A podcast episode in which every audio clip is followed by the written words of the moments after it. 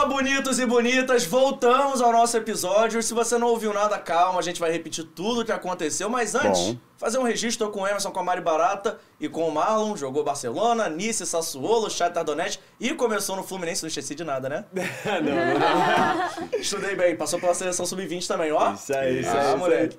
Mas antes, só fazer um registro legal, já que a Bom. gente aqui em off tava falando de irmãos, filhos e tudo Vai mais. ter, vai ter embala neném? Tem Vai embala ter, neném? vai ter embala neném, porque o Arthurzinho está no mundo. O menino Bom. Arthur, Renan, meu parceiro da faculdade, acabou de ser papai. Então Deve um ser flamenguista. Com certeza. Ah, um com beijo pra nome, ele, um beijo pra filho. mamãe Gabi. Boa. Mamãe Gabi que é tricolor, mas teve o Arthurzinho. O Renan só não ganhou deixava. no nome, ele só ganhou no nome. Ele só queria o nome, mais nada. Então, Renanzinho, meu parceiro, parabéns aí. Parabéns. Que o menino Arthur vindo com muita saúde. Acabou de nascer, tem o quê?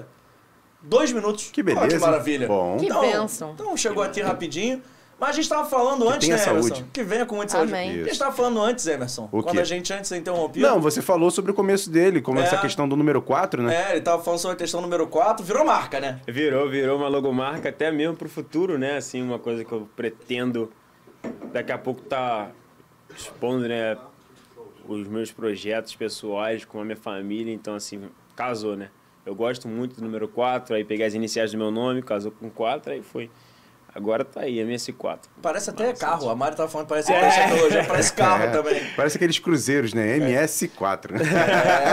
É, é, chique, chique. Que não bota um centavo obrigado. nesse podcast, mas Elegante. É. Fez um merchan gratuito É, agora, é, mas tudo bem. Mas, mas- não, ficou, faltou, mas é faltou, elegante, faltou. mas é elegante. É, A gente deixa passar. Mas isso. você tava falando dele também no início, né? Isso. Porque você não começou no Fluminense, você começou no Vasco, tanto que o Emerson tava brincando até com essa questão de mecanismo de solidariedade. né? Isso, é porque, pô, já tá fazendo o Vasco ganhar um dinheirinho sem passar nos profissionais do Vasco. Então dá pra ele poder explicar essa situação aí também, né? É, assim, eu acho legal, né? Eles terem a parte deles também. Poderiam me dar 10%, mas.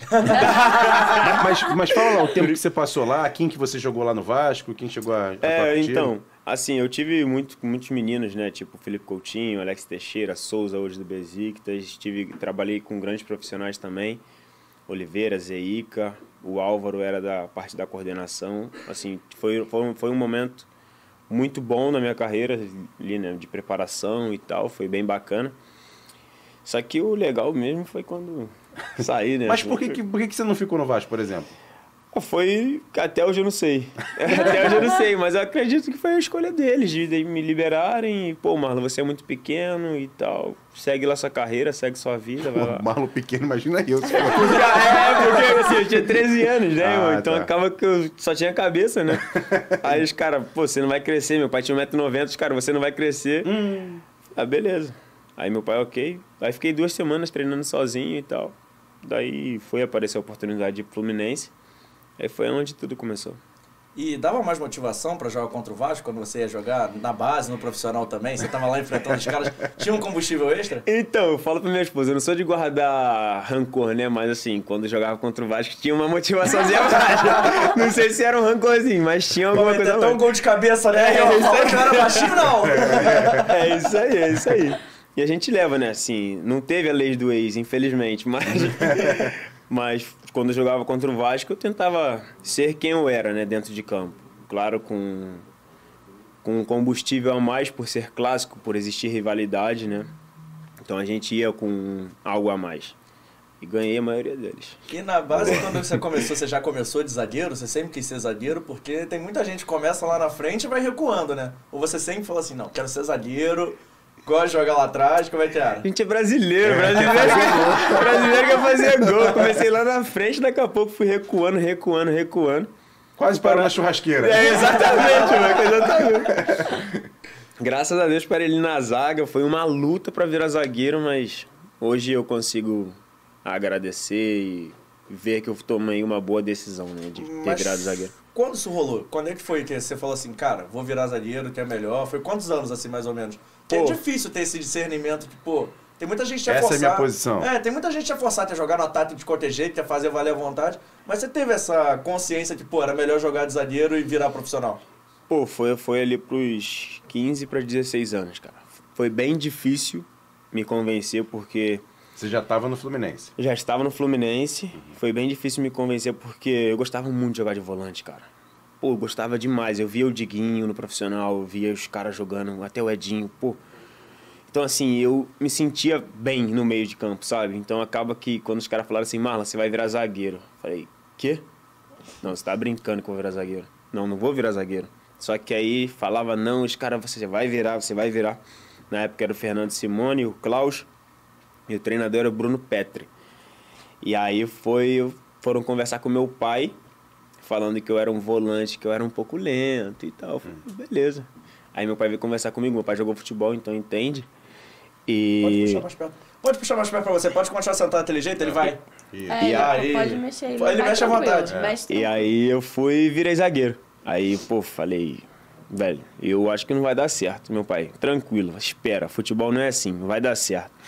Cara, fui pra uma competição na Alemanha, fomos campeões da competição e eu fui artilheiro de zagueiro com quatro gols de pênalti. Que beleza. Eu falei, pô, belo início, né? É. Tá bom, né? E depois disso, nunca mais qui- quis saber jogar de volante. E você acha que ter, é, ter vontade de jogar lá no ataque e tudo mais, assim, te ajudou na hora de cobrar pênalti? Porque você sabia marcar gol, né? Assim, jogou de volante também, então tinha hora de que arriscar chute. Isso te ajudou de alguma forma? Acredito que sim, porque, pô, quando você é atacante, você treina mais, mais pênalti. Então, assim, eu sempre fui de treinar bastante pênalti. Então, me deu essa capacidade, né, de poder executá-lo e tal. Até ele batia um pênalti na época do Fluminense. Fluminense Botafogo, semifinal do Carioca. Fiz o gol. Bom. Boa. Tu vê que é treinamento, né? Então... Contra o Catito, não era o Catito que era o goleiro? Não, Jefferson. Jefferson, Jefferson, isso mesmo, é Jefferson. Pior ainda. tá? Pô, velho, exatamente. Fazer gol no Jefferson, pô. É. Aí foi, foi isso aí, treinamento, né? Repetição e acaba que você. E na zero hora, pressão lá na hora. Pô, pela mulher, foi no engenhão ainda, torcida do Botafogo atrás, assim. Gente novo, né? Pô, coração batendo a mil por hora. Aí, pô, graças a Deus deu tudo certo. Agora, antes de início, essas coisas de carreira, assim, você nasceu em Caxias, mas foi morador por muito tempo de Bangu, né? Como é que foi essa tua infância lá em Bangu? A gente sabe que Bangu... Pertinho de você, né, É, mais ou menos, é longe, pô. Bavuna, pô. Bangu e é longe. Mas assim, essa questão lá de Bangu mesmo, assim, como é que era é, é, a sua infância lá? Porque, pô, Bangu tem campo em tudo que é lugar ali também, né, cara? Jogar num Exatamente. calorzinho gostoso, Meu aquelas Deus, peladas é num verdade. calorzinho. Verdade, verdade. Assim, a gente se divertia, Você tem um né? irmão, né? Tenho um irmão, tem irmão quatro anos mais novo que eu, tenho irmão.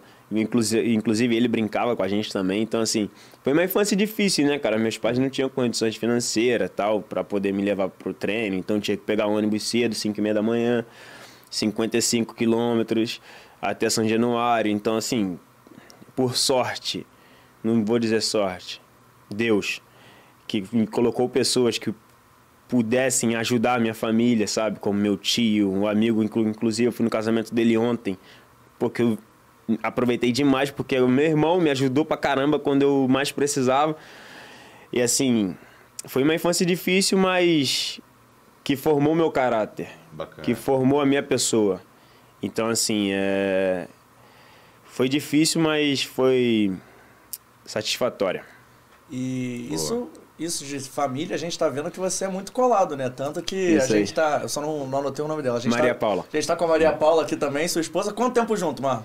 Estamos há 10 anos juntos, 4 anos de namoro e 6 anos de casado. Que Acertou, acertou a produção! Ah, acertou! Se, se ele é o MS, MS, ela é MP, viu? É, isso aí, inclusive, cara. Ó. Nosso anel é isso, pô. Tá MP vendo? E e, ela é MS. Isso aí. Boa. Ah, que legal, Isso aí. mas. Mas isso é legal, né? Porque a gente tá vendo que vocês têm uma parceria muito grande. São 10 anos juntos, mas assim, como é que vocês se conheceram? Conta aí. Pô, a nossa história é maneira, cara. Nós nos conhecemos no final de ano, assim, porque o irmão dela jogava com o meu irmão no Fluminense, e aí os nossos pais fizeram uma amizade, e aí foi aonde tudo começou, né? Ela ia ver os jogos e tal, ela já viu o pretinho ali. Ah, Brincadeira. Aí, assim, o pai dela convidou os meus pais, né, pra ir pro. passar o final de ano lá em Copacabana. Pô, nunca tinha passado o final de ano em Copacabana. Quando o pai dela convidou meu pai, eu falei, vamos, nego, pelo amor de Deus, vamos, vamos pra lá. Aí nós fomos. Mas Aí já na- tava de olho ou só queria ir pra Copacabana? Só queria ir pra Queria Copacabana. ver os fogos, pô. Claro, com convite, calma. cara né? Não, claro, pô, tem a Depois- família e tal, pô, que a gente tinha muita consideração, mas eu queria ir pra Copacabana, ver os fogos e tal. E depois teve a sobremesa, né? Teve a sobremesa, a sobremesa boa pra caraca, pô. É pra ver? É pra, pô. Aí levei um toco de primeira até. Boa, não. Correta, Isso, correta, correta. é isso aí. Correta. Só que aí estamos juntos até hoje, estamos super felizes, graças a Deus, já temos três filhos e esperamos passar muito mais tempo juntos. Todos europeus, né? Eu ia até Todos perguntar, eu ia até europeus. perguntar isso, né? Que, galera, pra quem não vai entender, no off, né, a gente comentou aqui que a maior parte do tempo de vocês na Europa, ela passou grávida, né? Exatamente. E como é que era isso, assim, pra, pra lidar realmente com três. É Três vezes, é, três vezes que ela ficou grávida. É, tá bom. então, ter que lidar com três, você jogando, e aí depois, né, transfere pra lá, transfere pra cá. Como é que foi pra você, assim, e pra ela, assim, esse momento realmente de ter a pressão de estar mudando de país e, e aí engravidar e ter que criar e depois mais dois e tal? Assim, foi bem difícil, principalmente pra ela. Eu sofria junto, né? Mas assim, quando acho que vocês mulheres entendem melhor esse essa Esse período, né? particularidade de vocês e esse período de gestação é, é bem difícil, sabe? E eu, nós, no- na primeira gravidez dela, do Pedro, nós fizemos França, da França nós voltamos para Espanha, fizemos, ou seja, Nice, Barcelona, e de Barcelona nós fomos para o Sassuolo, ou seja, três países diferentes. Caramba. A gente, eu só falava espanhol na época, ela também. O francês estava mais ou menos. Então, assim, cara, pra gente se comunicar com os médicos foi bem difícil. Putz. Bem difícil mesmo. Mas, assim, é como eu costumo dizer, cara. No final dá sempre tudo certo. No final deu tudo certo. Amém. A criança veio cheia de saúde, cheia de alegria. Hoje tá aí, tipo, dando muita alegria pra gente. Porém, Zero trabalho. Zé- Porém, foi um período bem difícil e conturbado. E nasceram os três no mesmo lugar? Não, dois Não? nasceram no mesmo lugar. É, Então tipo, tem um com nacionalidade diferente. Isso, É. são eu, assim, os dois têm direito a se tornarem italianos depois dos 18 e o ucranianinho, que é o Bernardo, o mais novo, tem direito também a se tornar ucraniano depois dos 18 também. E, e como é que funciona isso? Tem até uma curiosidade que eu acho que eu nunca tinha parado pra pensar, mas deve ser legal. É, o clube dá algum suporte, porque assim, você tá num lugar que você não fala, você não domina plenamente o idioma. Então o médico do clube te dá algum apoio, fala assim, ah, vai em tal lugar, ele vai junto. Como é que funciona isso, esse suporte do clube? É, eles dão, eles dão esse suporte, pô, falam, ó, esse hospital aqui é o melhor, vai nesse aqui, a gente conhece tal médico, vai te atender, vai te receber, vai te dar todo essa, esse suporte. Então, assim, desculpa, eles dão sim, dão sim, é tipo, é... Eu acho que faz parte, né? Porque a gente chega estrangeiro num país onde a gente não conhece Exatamente. nada, até, como você citou, a o falar a língua é bem difícil. Então, assim, tem até tradutor. Porém, na Ucrânia, não tinha tradutor. Não tinha? Não tinha tradutor. Eles estavam agarrados lá no compromisso deles. E foi eu no meu inglês ralé demais. ralé, ralé. E ela, na intuição dela de- do português mesmo, não, agora não. Espera, e gesticulando. Eu falei, cara, Maria, a moça não entende nada, meu Gesticulou. gesticulando, mas faz parte. Porém, indicaram um hospital, é, deram toda a estrutura, assim. E, como eu falei, no final foi tudo perfeito. Que Tem bom. que desenrolar em inglês no hospital enquanto sua esposa tá lá quase tendo bebê ou jogar bola, que é mais difícil. Vixe. boa pergunta, hein? Caraca, mano, boa pergunta, mas eu vou te falar. Eu acho que desenrolar no hospital. É, jogar bola a gente tá acostumado, a gente, pô, desde os seis anos de idade. Contra o... Depende, contra o Ninguém é Vasco. Messi, ninguém é Cristiano Ronaldo. Pô. Agora eu quero ver falar russo, pô. Contra o Vasco na base lá, a motivação vinha, né, com tudo. Mas, pô, pra falar o inglês não tinha motivação, não. Era difícil mesmo, era complicado. Ainda mais nervoso, né? Fala pra eles que em Bangu não tem essa. Quem nasceu em Bangu se desenrola em qualquer lugar. É Fala, isso aí, é isso aí, é isso aí, é isso aí. A gente tenta, né? A gente tenta desenrolar e ir pra frente, pô, porque a gente aprendeu bastante coisa, né? Hoje, pô, tenho 26 anos, vocês também, pô, já têm uma certa idade, passaram por diversas situações que gera uma bagagem que você Isso. hoje em dia consegue enfrentar, enfrentar as situações. E, pô, minha situação não- é diferente, você chega já com uma bagagem já um pouco mais pronta e você vai e se vira, tem que desenrolar e tocar Boa. pra frente. E o Pedro, que então é o mais velho, né? Isso. Tem três. Isso. E já fala alguma coisa sobre querer jogar bola? Fala, pô. E quando ele vê Fala. o time, principalmente do Shakhtar, ele fala, papai, quero jogar no Shakhtar. que maneiro. É, pai, Maneiro. meu, às vezes o meu companheiro lá da Itália, lá o, do Sassuolo, Rogério, né, lateral esquerdo, fala, papai, tio Rogério joga muito. é legal, é Legal. legal você ver essa interação das crianças, assim, que quando já começa a entender e quer participar, jogar futebol, é legal pra caralho. Mas papai Marlon, quer que o filho seja zagueiro ou que o filho seja atacante? Atacante. Rende demais, né? Rende demais, velho. Já tem. A família já, já, tem bastante motivo pra sofrer né, comigo na Isso. zaga. Vai, vai ser feliz, mano. Vai trazer alegria pra galera, porque é complicado ser zagueiro, mano.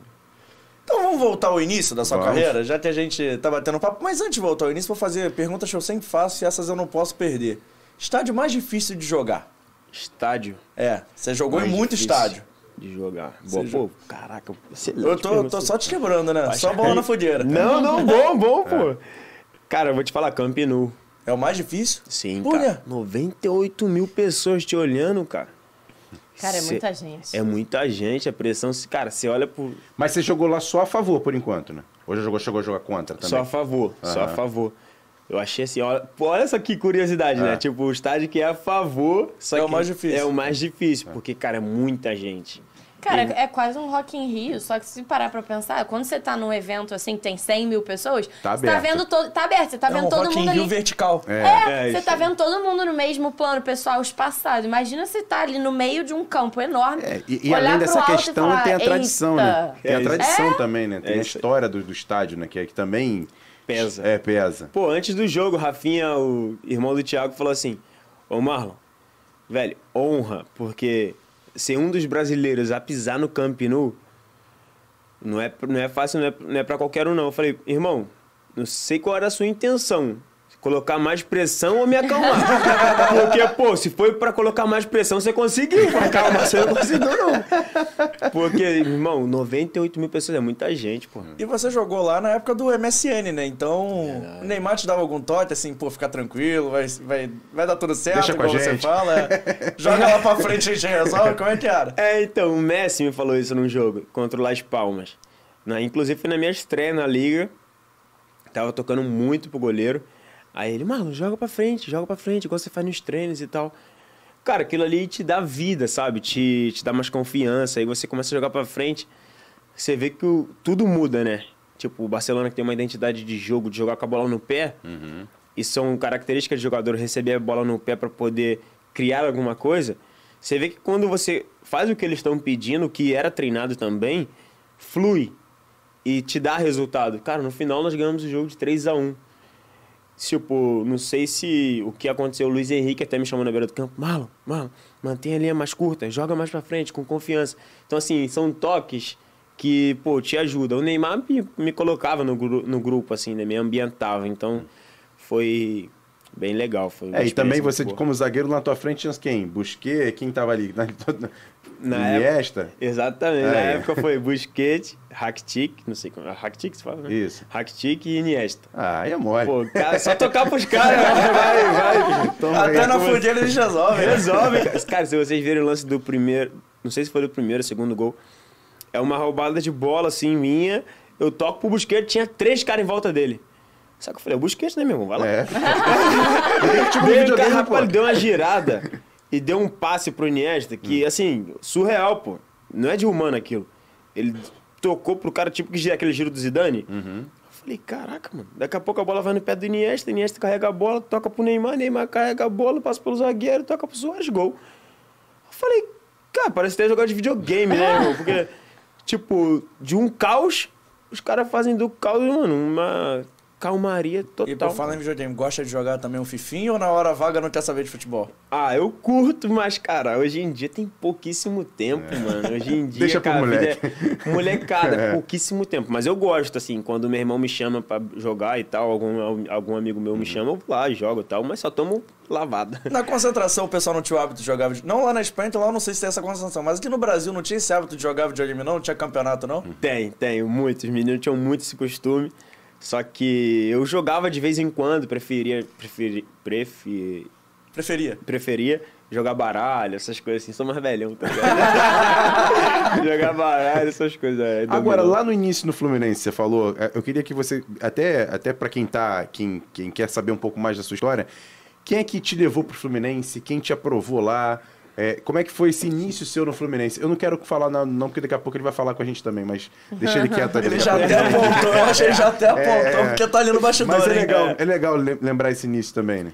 Então, assim, quando eu cheguei no Fluminense, quem me aprovou foi o Kepler, né? Pô, eu cheguei assim, ó, se eu não me engano, eu fiquei três dias assim, treinando, fazendo teste. Ele era bravo? Ele é bravo. É. Bravo, assim, no sentido de, De brabo, é. É. De gritar, de ficar dando bronca. Cara, não, era tranquilo, era tranquilo, é, era tranquilo, era tranquilo, de verdade. Era tranquilo e, pô, quando ele me aprovou, eu falei, caraca, eu fiquei feliz da vida, radiante, cara. Porque a gente internamente, a gente ficava trocando ideia. E aí, você foi aprovado? Aí o moleque, não. E aí, você? Aí eu falava, pô, ainda não. Ah, vamos manter a calma. Ah, manter a calma, mas tá brabo manter a calma. Aham. Mas vamos manter a calma. Aí, cara, quando você chega assim e recebe essa notícia de que, pô, foi, foi aprovado, você fala, caraca. E aí, na época, tinha na direção o Bruno Costa, o Antônio, e foram pessoas também que assinaram o meu primeiro contrato. Na época, o meu empresário era o Evandro, pessoas que fizeram parte, né, da O minha Evandro, carreira. o pai do Evander, do Vasco. Isso, Evander, pai do, pai do Evander, empresário do Kennedy, Wagner Love. Foram pessoas que, que me colocou na vitrine, né, assim, pro futebol. E eu agradeço a cada um deles, a cada um deles mesmo, porque foram pessoas que plantaram, né, em mim semente de continuar no futebol, de persistir e tal. E é isso, assim, o Kepler me aprovou, a galera assinou meu primeiro contrato e Você tava com quantos anos no Fluminense? Pô, eu tinha 14. 14 anos. É que aí é difícil, né? Que aí com já 14, com já outro discernimento, realmente, ficar ali três dias e a galera. E aí, entrou? Não, não entrei. Você, tô esperando. É isso aí, mas atenção, mano, atenção. E dessa né? galera, assim, foi só você que entrou? Teve mais gente? Mais gente conhecida, por exemplo, ou não? Não lembro desse Pô, teste. agora não lembro. Agora não lembro. Mas se eu não me engano, tinham mais. Hum. Tinham mais. Eu acho que não foi só eu, não, nessa. E quando iniciou, quando iniciou a- a- já o seu time daquela tua, da tua categoria ali, tinha, quem tinha lá? Pô, tinha. Cara, não sei quem. Acho que nenhum. Acho que só o Nogueira, o Igor Nogueira estava. Zagueiro. Zagueiro, isso aí tá no México agora, meu irmãozão. E eu acho que dali, cara, tem o Proença que tá jogando fora também. Hum, o Biba, o Kepler tinha falado que tava nos Estados Unidos, mas eu não tenho contato hoje com ele. Mas poucos, cara.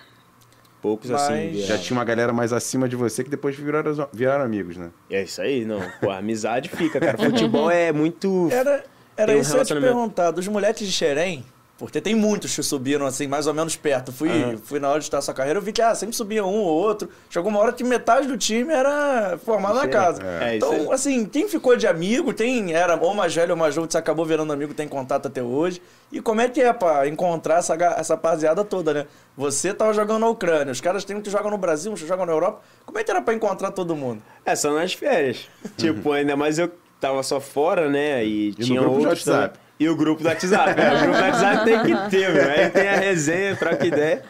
Mas assim, quem é, foi padrinho do meu casamento, né? Foi o Kennedy, o Denilson, atacante, que eu tenho muito contato, Gustavo Scarpa, Marco o Denilson é o irmão do Paulo Vitor? Isso aí.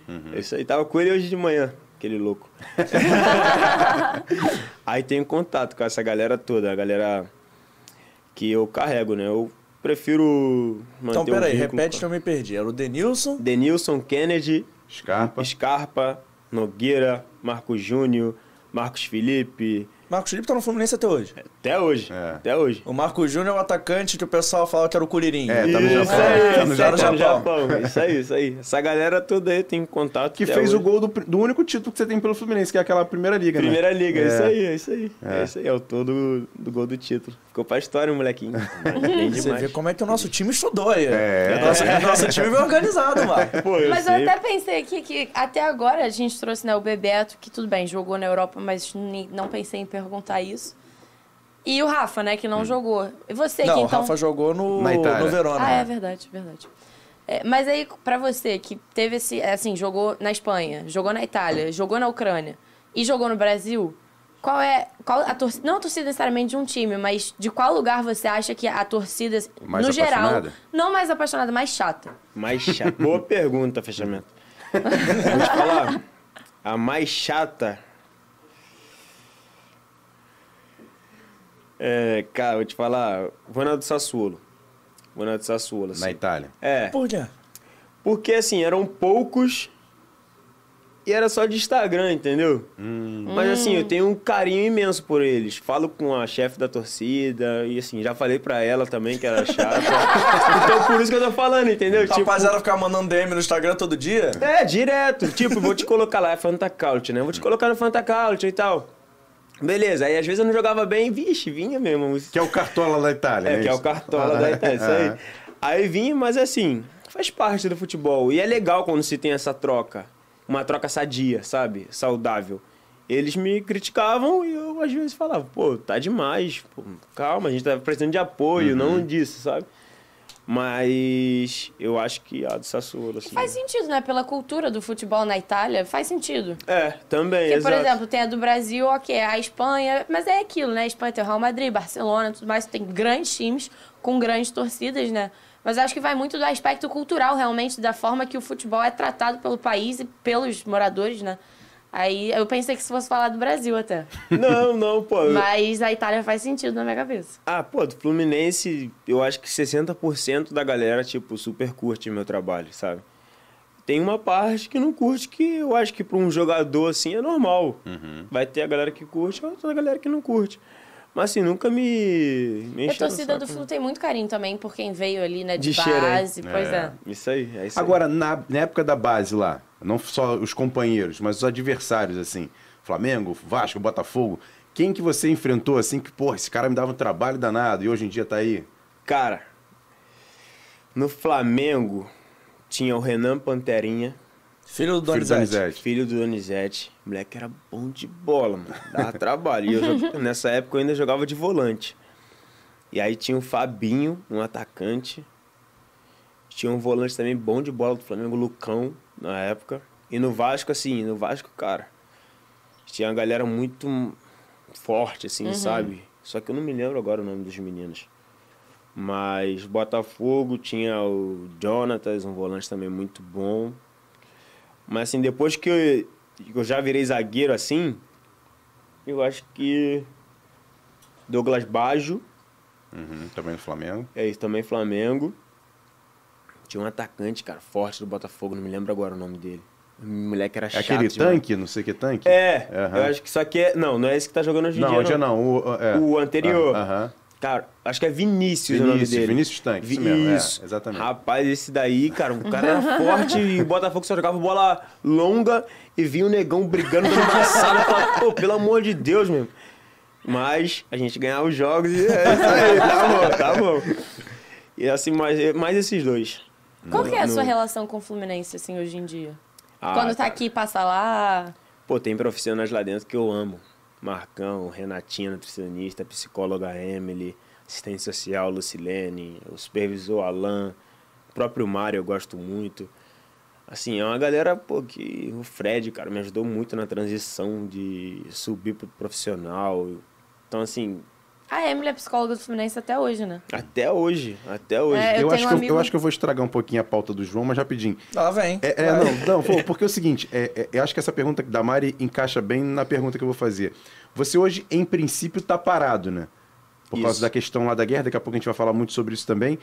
Hoje, por exemplo, já chegou algum clube querendo te procurar, o próprio Fluminense, alguma coisa nesse sentido? Tem alguma coisa? Você ainda tá negociando? Tem a situação da, da Ucrânia? Pô, não, teve, teve, teve. Assim que eu cheguei da guerra, é, dois times, não, três times fizeram consulta com o meu empresário, assim, de, de primeira. Os três do Brasil? Os três do perguntar Brasil, isso. que foram Internacional, Atlético Mineiro e Flamengo. Depois de um tempo, apareceu, começou a aparecer o Fluminense, aí depois apareceu a possibilidade de ir pro Sporting lá de Portugal. Aí agora tá de boa, parado, tô treinando, me mantendo a forma. Até para quando me apresentar para pré-temporada não tá mal fisicamente, pra chegar bem. Então eu tô treinando, fazendo tudo direitinho, me condicionando da melhor maneira que eu posso. E E é isso, teve, pô, propostas, cara, irrecusáveis, mas eu preferi por estar tá voltando de uma guerra, me manter tranquilo, aproveitar minha família, que eu também já não aproveitava há bastante tempo, cara, por seis anos fora, tá, tá louco, eu sou muito grudado com família, então hoje em dia eu tô vivendo cada dia como se fosse o último. Então na sua primeira transferência tinha 20?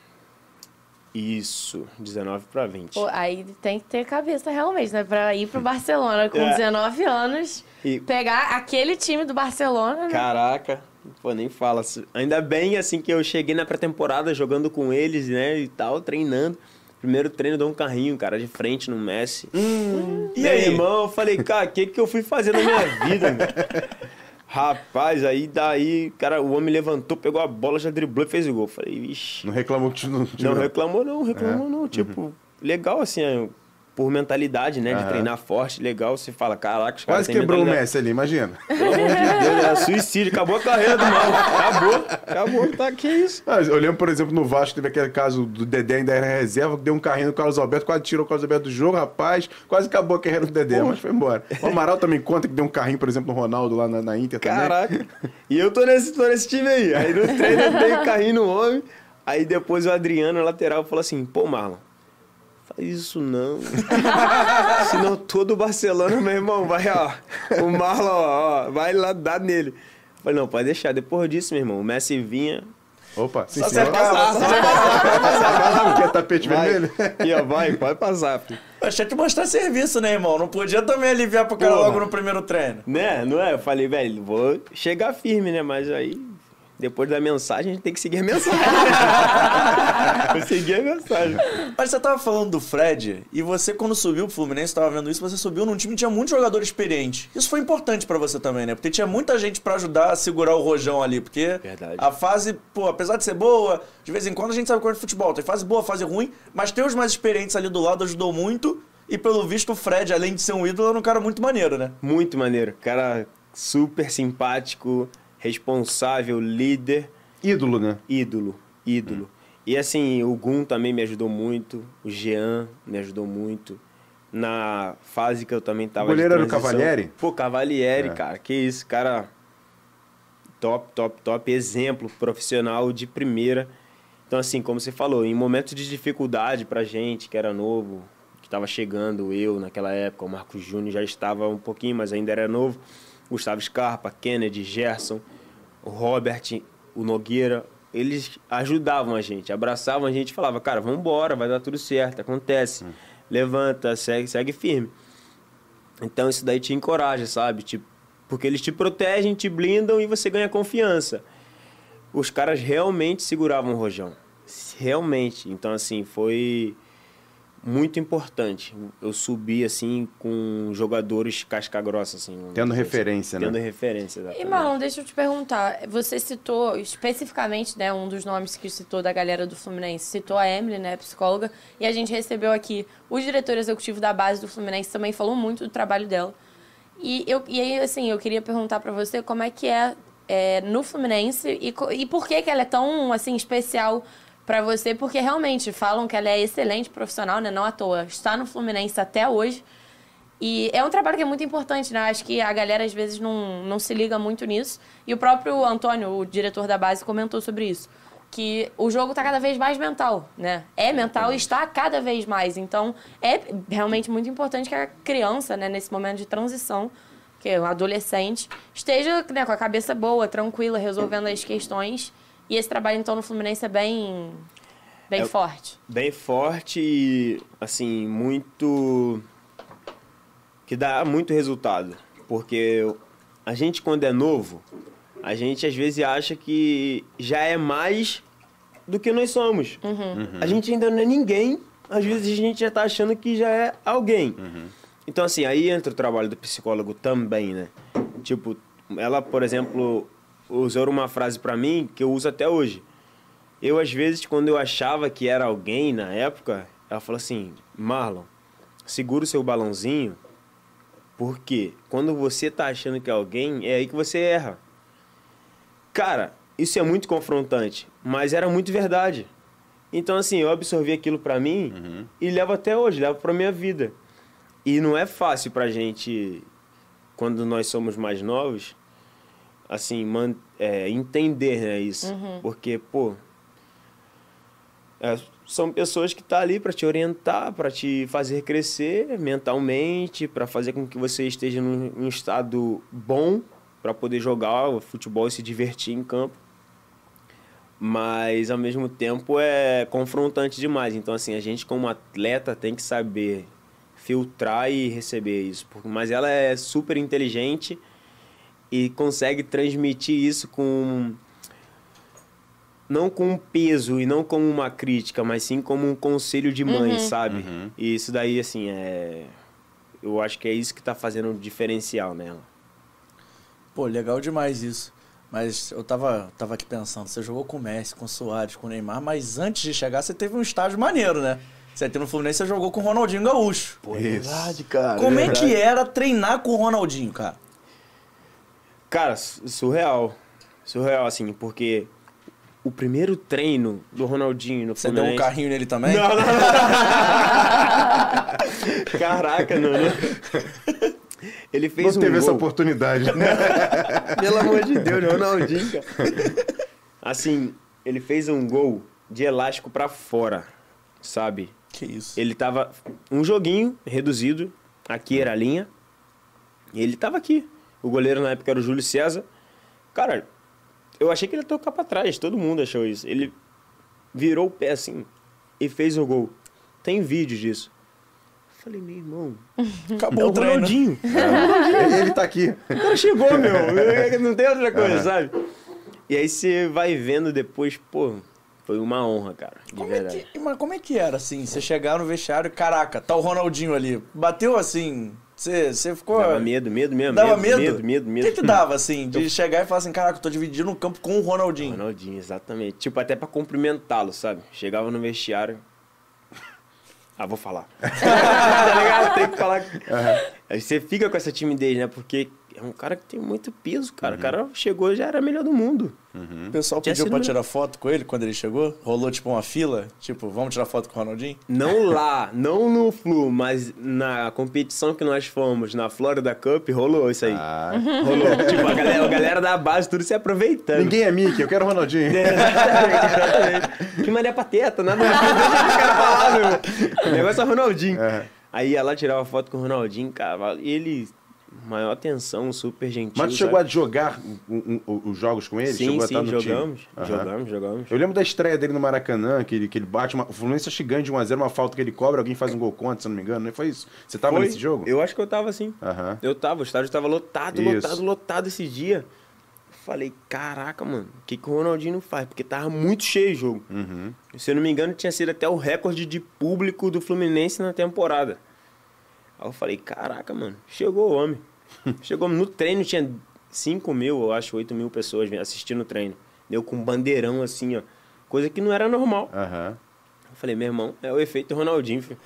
O cara carrega multidão, E ele multidão mesmo. dava, ele dava conselho pros mais jovens? Vocês chegavam a conversar ou ele era mais, assim, já tava mais em sinal de carreira e ficava mais quieto, ficava mais com a galera mais Teve experiente? pouco, Como é que foi, foi era? um curto tempo Foi também. curta a né? passagem, Foram né? seis meses, se eu não me Ah. engano, assim. Ele me deu um conselho, cara. Quando eu tava indo pra seleção, ele, pô, parabéns e tal, me abraçou assim. Não tem como esquecer, né? Aham.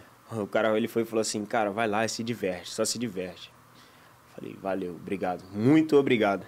Aí fui sair assim, pô, A diversão tá aí, ó. a diversão tá durando até hoje, graças a Deus, mano. Mas você vê o Ronaldinho, cara, sabe? Você, você acha às vezes que, os cara, que o cara vai se isolar, que vai, sabe? Não, pelo contrário. Te, te, mano, te trata como normal. Pô, você é um atleta também, sabe? Você é uma pessoa de boa, beleza, vou te dar conselho e E já rolou de algum ser mais pro lado do snob, assim, de ficar, ah, não. Às vezes nem não, mas às vezes não tem paciência pra, pra adolescente. Fica, ah, não, vou ficar perto desses jovens aí, não, esse bando de chato. Já não, rolou? Não, eu acho que assim, não era mais reservado, né? Tem, sempre tem. Não vou citar nome, né, por respeito, mas sempre tem. Sempre tem. Mas, pô, deve ser maneirão jogar com o Ronaldinho, né? Jogar com ele no videogame do nada ele tá ali jogando bola ao teu lado. Agora, É da hora. você, você passou, é, além do Brasil, claro, é, Itália, Espanha, França e Ucrânia, assim. A, a Mari perguntou do- da torcida mais chata. Mas assim, agora vamos lá pelo lado bom, assim. foram- são quatro grandes países. A Ucrânia está passando por esse problema, mas é um grande país também. Como é que é, é, assim, qual foi o país que você mais gostou de morar, independente do clube, tá? Eu tô dizendo assim, em relação à cidade, da família. E como é que foi? É, é, Você lembra, tem uma lembra- boa lembrança desse desses países? Tenho, pô, fica, fica marcado, né? Principalmente ali a Itália, onde os meus dois filhos nasceram, e a Ucrânia também, onde meu filho nasceu. Mas, assim, uma cidade que eu tenho até vontade de morar no futuro é Barcelona, sabe? Assim, Barcelona, cara, é uma baita de uma cidade. As pessoas ali também que fora do campo estavam perto da gente eram pessoas, pô, super legais que ajudavam muito a gente, sabe? Então, assim, eu acho que Barcelona, cara, foi a cidade que mais me impactou, assim, apesar... Por mais que minha esposa goste muito de Modena, que foi onde a gente morava lá, mas ela... Acho que ela até concorda comigo nesse ponto aí. Eu acho que a gente poderia até morar em Barcelona depois da carreira. Boa. Ah, eu acho. Eu tava olhando ali pra ela, acho que a sua ideia não foi muito bem aceita, não, irmão. Acho que talvez Modena seja mais legal, hein? Vai por mim, vai nessa dica. Se diverte em Modena. Sim, senhora. meu. Sim, senhora. A última palavra ela é tua, né, irmão? Sim, senhora. É. Agora, agora, em relação ao momento, porque, por exemplo, o seu, seu passe, hoje, passe, o- antigamente, Pô, o seu você direito. foi atrás é, aí. Os seus, seus direitos hoje pertencem ao Shakhtar, não é isso? Isso, isso aí. E, e você até falou sobre as propostas que chegaram, mas em, em princípio você quer esperar para voltar ao Shakhtar, é isso, né? Não, eu pretendo esperar para poder mudar de time mesmo. Assim, é, o pessoal do Shakhtar já sabe disso. É claro que eu respeito muito o momento que eles estão passando junto, considero muito. E se houver oportunidade de voltar para o Shakhtar, o Shakhtar disputando uma liga, o Shakhtar jogando a Champions League, com certeza eu seria solidário em voltar. Mas hoje, dentro da incerteza que existe, os meus planos é sair do Shakhtar e, e arrumar um outro time. Ficar na Europa, no Brasil. Europa, ficar na Europa, ficar na Europa. E sim. o, o momento da guerra também não permite ainda nenhuma previsão, né? De campeonato, tudo isso, ou, ou dá? Não. Não, né? Esse momento não, assim, por mais que tenham cidades que tenham sido menos afetadas, a Federação Ucraniana cogitou a hipótese de fazer um torneio entre os ucranianos, né, os times ucranianos, em três cidades. Porém, é, Não nós dá. sabemos Não que é tem clima. impossível, não tem É. clima e não, não tem condições para isso. Então eles estão amadurecendo outras ideias, né? E a gente, jogador, fica esperando para ver qual vai, qual vai ser a. Então, esse ano você não joga? Ou, ou- ou tem outras perspectivas, por exemplo? Jogo, pô, esse ano eu jogo ainda. Aham. Jogo daqui Temporada a pouco. tá só começando, fala pra É, ele. tá só começando, pai. Não, tem que jogar, pô. Jogar Aham. até porque pô, a gente vislumbra outros objetivos, né? É, até mesmo de se chegar na seleção brasileira e tudo mais. Então, essa temporada agora tá terminando, né? Então, na próxima temporada a Eu falei esse ano é temporada, desculpa, até foi, foi mal perguntado. Não, que isso. na próxima temporada a gente já tá dentro de novo aí, se Deus quiser. Ah. Mas assim, você tá falando de voltar ao Brasil. Hoje não tá na sua perspectiva você ter que ficar lá mais tempo, fazer mais carreira na Europa. É isso aí, é, isso aí, é isso aí. Continuar lá e. E é curioso até porque, né, você falou que foi sondado aí, né, seu empresário, Flamengo e Atlético Mineiro, né? O. Inter também, mas né, o Atlético campeão brasileiro no passado, o Flamengo que vem aí nesse essa sequência, né, digamos assim. E aí ter, ter cabeça, né, de falar não, não quero, quero tenho meus objetivos, vou trabalhar pra isso. Porque querendo ou não, por exemplo, jogar no Flamengo e no Galo hoje em dia ainda é uma porta de entrada pra seleção brasileira, né? Com certeza. Porque é o Flamengo, né, e o Galo.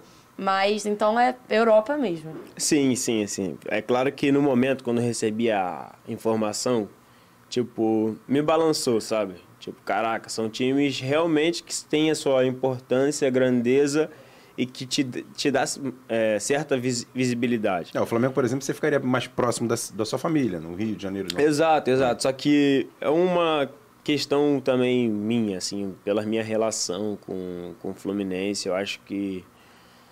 É claro que eu respeito a atitude que cada pessoa toma na sua vida e, por mim, isso daí é, é individual, sabe? E. Mas eu, assim, para voltar pro Brasil, a prioridade é sempre o Fluminense Maneiro. sabe? Sempre vai ser o Fluminense. a não ser que o Fluminense não me queira. Aí o Fluminense não me quer, aí eu já vejo o meu lado. Que aí se eu tiver que jogar no Flamengo, vou jogar no Flamengo. Se eu tiver que jogar no Atlético Mineiro, vou jogar no Atlético Mineiro. Se eu tiver que jogar no Inter, eu vou jogar no Inter. Caso eles me queiram. Então, assim, é, eu procuro ser frio, sabe, nas minhas decisões, porque a nossa vida de jogador é muito curta, né? Parece ser longa, mas passa muito rápido e a gente tem que tomar as decisões certas. É, ainda que a gente tome decisões erradas, a gente tenta tomar as decisões certas, sabe? Então, assim, eu pre- pretendo esperar, voltar para a Europa e fazer minha carreira lá, deixar meu nome, se Deus quiser, marcado em algum time. E aí depois sim eu penso em voltar para o Brasil. Então, mas quando voltar ao Brasil, a prioridade primeiro, você vai falar assim, ó, tô voltando, você liga primeiro pro Fluminense pra Alô, saber. Mário Bittencourt? Tem interesse, não tem? Qual é, Mário? E aí, tem a vaguinha aí, meu? Pretinho tá dentro. Pô, dá uma moral aí, meu irmão. Não, mas é legal isso. Eu acho que. É identificação, né, cara? eu- Isso é legal pra É caramba. sobre isso, de identificação. Mas você tava falando de voltar ao Brasil, então eu vou. Você tá compartilhando a pauta comigo, vou, vou jogar a pauta ao contrário. Aham. Que eu acho importante a gente falar isso. Como é que foi? É, aquelas horas na Ucrânia, estourou a guerra, como é que foi voltar? Você com três filhos, família. Como é que foi essa volta? Foi muito difícil? Como é que você fez pra sair de lá? O que, que você teve de aprendizado nessa situação? Como é que foi? Conta pra gente, porque eu fiquei curioso e acho que ter você aí contando, você que viveu isso lá, eu acho que é muito maneiro, assim, E pra o gente seu entender. terceiro filho tá- tava com quanto tempo de vida? Tava com quatro meses. Meu Gente, imagina. Quatro meses. Quatro Sim. meses. Tava com quatro meses e assim, a, a guerra, né, a, explodiu assim, né, no dia 24. E aí no dia 25 ou 24, sim, dia 25 nós fomos para o bunker. E aí nós ficamos até o dia 28. E esse processo aí de bunker, o Júnior Moraes ia na rua às vezes comprar coisas para criança. Moraes é o atacante que faltava, tá no- que tá no, no Corinthians, Corinthians, né? E a gente em todo, todo momento escutando bomba, mísseis, caça. Mas assim, o Shakhtar deu o hotel pra gente, que eles têm lá em Kiev, deram toda a estrutura, a gente podia comer, podia se alimentar, porque a gente sabe que quando se trata de guerra tem pessoas que ficam sem nada, né? Ficam completo, então só de você estar comendo e estar dormindo num lugar legal já já era uma ótima coisa. E só de você estar com vida também já era uma ótima coisa. Então, foi um momento assim bem difícil para todos, né? Para mim até hoje, mas hoje depois que eu fui na Turquia pulando só um, depois eu volto. Claro. Eu fui na Turquia agora, vi os ucranianos e tal, tive com eles, então vi que eles estão um pouco mais aliviados, aliviados por estarem fora, né? Por causa da profissão. Então aquilo ali me confortou também. E agora que eu tô mais em paz, sabe? Mas ainda é uma situação bem difícil. E aí nós vivemos ali momentos inesquecíveis, sabe? Que pode-se dizer que foram os piores dias, assim, da nossa vida. De terror, assim, sabe? De ficar reduzindo comida. Às vezes estava quase dividindo água, literalmente. Tipo, toma aqui e tal, pra não acabar a água tal. Graças a Deus não chegou, assim, a, a ter falta de nada, nada, nada, nada. Quando faltou, pessoas se arriscavam aí na rua para poder dar pra gente, sabe? E foram dias difíceis, assim, que, que hoje em dia fica na memória, né? Fica na memória, fica na mente. Nós chegamos aqui no Brasil, a saída, pô, de lá. Foi.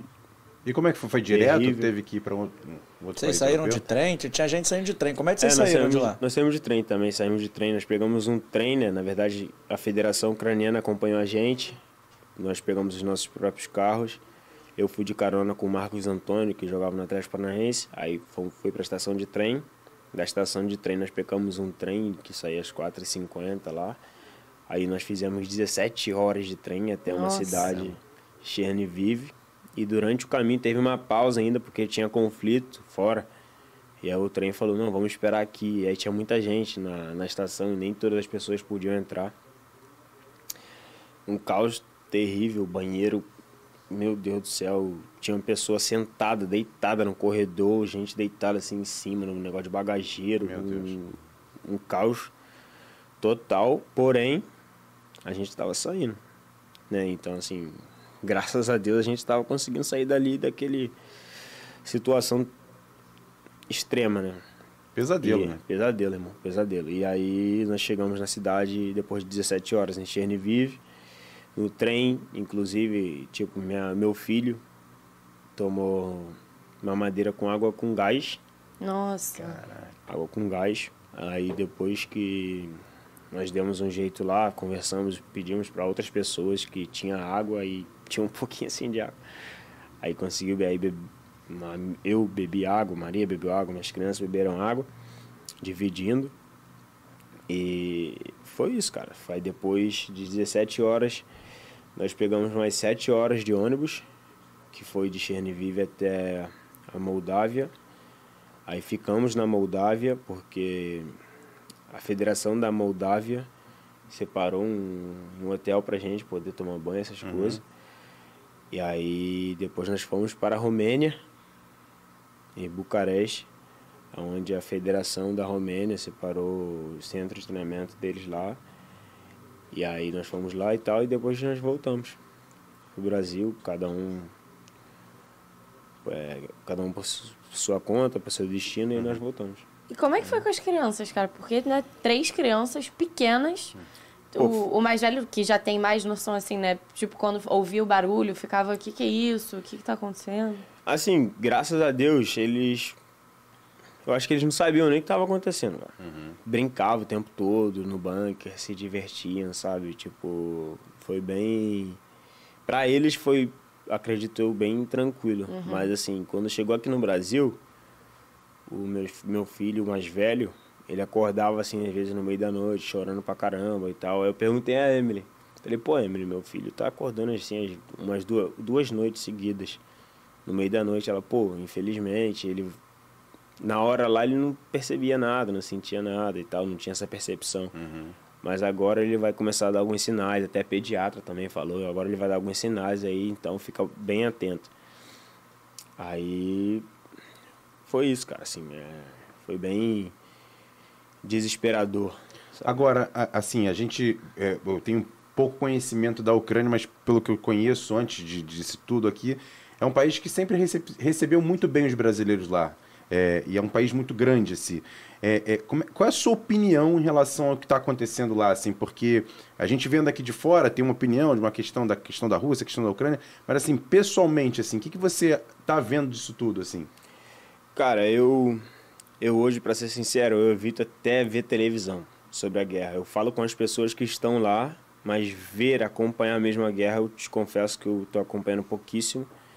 Porém, falo com as pessoas que estão lá, os ucranianos que estão lá. Mas eu acho que cara, é um pleno século 21, você aconteceu uma guerra. Pra mim é triste demais chega a ser até covardia. Por, assim, o país é grande, é um país que estava se desenvolvendo, que estava se reencontrando. Então vem um- uma pessoa e vai. vem com a guerra, sabendo que tudo bem, era a antiga União Soviética e tal, ele está querendo reconquistar isso, porém, eu acho que hoje, pleno século XXI, já deveria existir até mesmo entre as nações assim um acordo de liberdade para quem quer andar sozinha. Ou quem com quem quer fazer outras parcerias. Por exemplo que no caso a Ucrânia queria entrar para a OTAN. Mas aconteceu né e eu acho que isso é triste demais porque hoje crianças morreram mulheres grávidas morreram pessoas estão na rua Hoje pessoas estão sem braço, sem perna, não enxergam, estão com distúrbios mentais. Famílias que sofrem, é, que não aparecem na mídia, mas que sofrem porque é soldado que vai e liga para fala liga para a família aí, aí vai e acontece, pum, sabe? Caramba. Então assim é, é triste demais isso e para mim é frustrante, sabe, pra mim, assim. é Acredito. E lá no bunker tinham quantos jogadores? Tinha O Shatter tem, tinha muitos jogadores brasileiros lá com contrato, né? Isso. Tinha o Vinícius Tobias lateral, tinha o próprio Júnior Moraes, que apesar de ser ucraniano também é brasileiro. É, é. Tinham muitos jogadores, eu citei apenas dois, mas assim, era um monte de jogador. Então tá todo mundo no mesmo bunker, todo mundo na hora de sair saiu junto. Como é que vocês Isso acharam aí. meio que um pacto de teatro? É, tem um vídeo marcante de todo mundo junto, as famílias. É, Isso foi é. muito legal também esse vídeo. Pô, tem. Eu acho que a gente ali era. Total de pessoas, cara, que tava ali dentro. Era quase de 100 pessoas, total mesmo. Caramba. Mas de jogadores, eu acho que de brasileiro o Shakhtar tinha 14. Eu acho que isso o TT não tava, porque ele saiu antes. E então, assim, éramos 13 jogadores. Mais famílias, filhos, pessoas idosas, inclusive minha sogra. E assim, era, éramos ali, todos nós ali, falávamos, velho, vamos fechar aqui todo mundo junto, vamos. Recebemos pessoas de fora, recebemos pessoas de fora, ucraniana, é, tinha os italianos com a gente, recebemos brasileiros de fora, e ficou lá com a gente, de boa, porque as pessoas chegavam e falavam, pô, a gente não tem onde ficar e tal, pode ficar aí com vocês, chega aí, pode ficar, entra aí e tal. E aí, foi isso. Agora, é uma pergunta de leigo mesmo, assim, porque não foi de um dia para o outro. Havia essa expectativa de ter a guerra. Vocês chegaram a cogitar a possibilidade de sair antes, de, pô, olha só, não dá, eu não sei o que vai acontecer aqui, minha família está no Brasil, alguma coisa nesse sentido? Chegaram a conversar sobre isso? Chegamos, pô, trocamos uma ideia lá entre a gente. Fala, teve uma galera que falou, pô, vamos sair agora e tal, na segunda noite. Vamos sair agora de madrugada, a gente vai tentar, falaram pra gente que tá de boa e tal. Vocês topam? Falei, cara, vocês vão sair assim, ah, ah, por conta de vocês e tal. Só que aí, ali é um momento que cada um vai tomar sua decisão, a gente respeita. Mas a gente quer o melhor das pessoas porque, pô, são pessoas, a vida, e, né, tá junto com você ali. Então, assim, a gente se preocupa, se compadece. É claro que a gente procura com que saia com segurança. Ou seja, de quem for, seja de uma escolta que tenha, pô. Pra te escoltar, pelo menos. Tu vai lá com o teu próprio carro, pelo menos vai com uma escolta. Coloca enche o teu carro de bandeira branca, coloca a bandeira do Brasil. Mostra que você é neutro na, na situação, sabe? Mas aí foram tentar sair, bala comeu, tiroteio comeu, bomba, blu, explosão, viram coisa passando e aí, meu irmão, recuaram. Foi melhor. Obviamente, recuaram, voltaram e aí depois saímos todos juntos. Entendi. Entendi. Acho que muita gente também botava fé que não ia ter, né? Eu, pelo menos, falava, o Putin não vai, não vai. Acho que ficou muito tempo nessa, nessa expectativa também de vai ou não vai, vai ou não vai, mas acho que muita gente achava que não ia. Eu, 100% leiga, achava que não ia. Não ia. É. Mas vamos voltar a falar de futebol? Essa, Vamos. acho esse, esse capítulo é, importante. Subiu o astral. deixa deixa, deixa eu levantar astral. até para subir o astral mesmo. Você vai, assim- ter de, você vai ter de se Vou- vou- levantar disso, literalmente. é, vou né? ter que me levantar, mas a- antes de sair, porque eu bati até um papo com, com o Marlon aqui antes do, do, do, do podcast. lá, eu quero. lá. O quê? Vai. Bateu o papo sozinho, não chamou a gente Não, por não, terceiro. calma, é, é porque a gente tá sem Não, ambiente. porque ele tem um amigo comum comigo, que é um cara que eu gosto bastante, que eu queria que ele falasse sobre isso, porque eu achei que, por exemplo, oh, vi que você postou lá com um, um vídeo do, do Franklin. Franklin é, é- é o- é o cara que tem uma ONG lá na Vila Aliança, e você tem um projeto com ele lá na Vila Aliança, lá em Bangu. Queria que você falasse sobre isso, porque, pô, mandar um abraço pro Franklin, que é o parceiraço, que eu fui acompanhar três taças da favela, o time dele chegou na final depois de que foi campeão. Verdade, né? E tem vários jogadores saindo de lá também, né? Verdade, pô, não, é um cara super é, trabalhador, né? Muito. Ele é um cara que é Guerreiro. compromissado, guerreiro, guerreiro, é mesmo. guerreiro. O projeto, assim, que ele toca, né, junto com o Denis e o outro menino lá, pô, é muito bacana. Eu hoje tenho uma parceria junto com meus pais, com meu pai e com meu irmão, com ele, né, para ajudar a tirar os meninos de lá também. E, assim, é um cara que a gente respeita pra caramba, cara, porque a história de, a história de vida desse cara aí, meu irmão, é de tirar o chapéu, cara. Muito. De tirar o chapéu, porque o cara é guerreiro, o cara é guerreiro mesmo, e aí você vai trocando ideia. E hoje, pô, graças a Deus, a gente vê meninos que nós citamos antes aqui, pô, tem o Andrei, O Andrei do o Vasco. Andrei do Vasco, tá no Vasco, saiu de lá, a gente morava junto e tal. E tem, entre outros meninos, tem um menino que tá no Cuiabá agora, Tem o Alexandre, eu acho. Alexandre, o que, o que jogou no Vasco, lateral É, esquerdo. pô, que é, dele tá lá também. dele.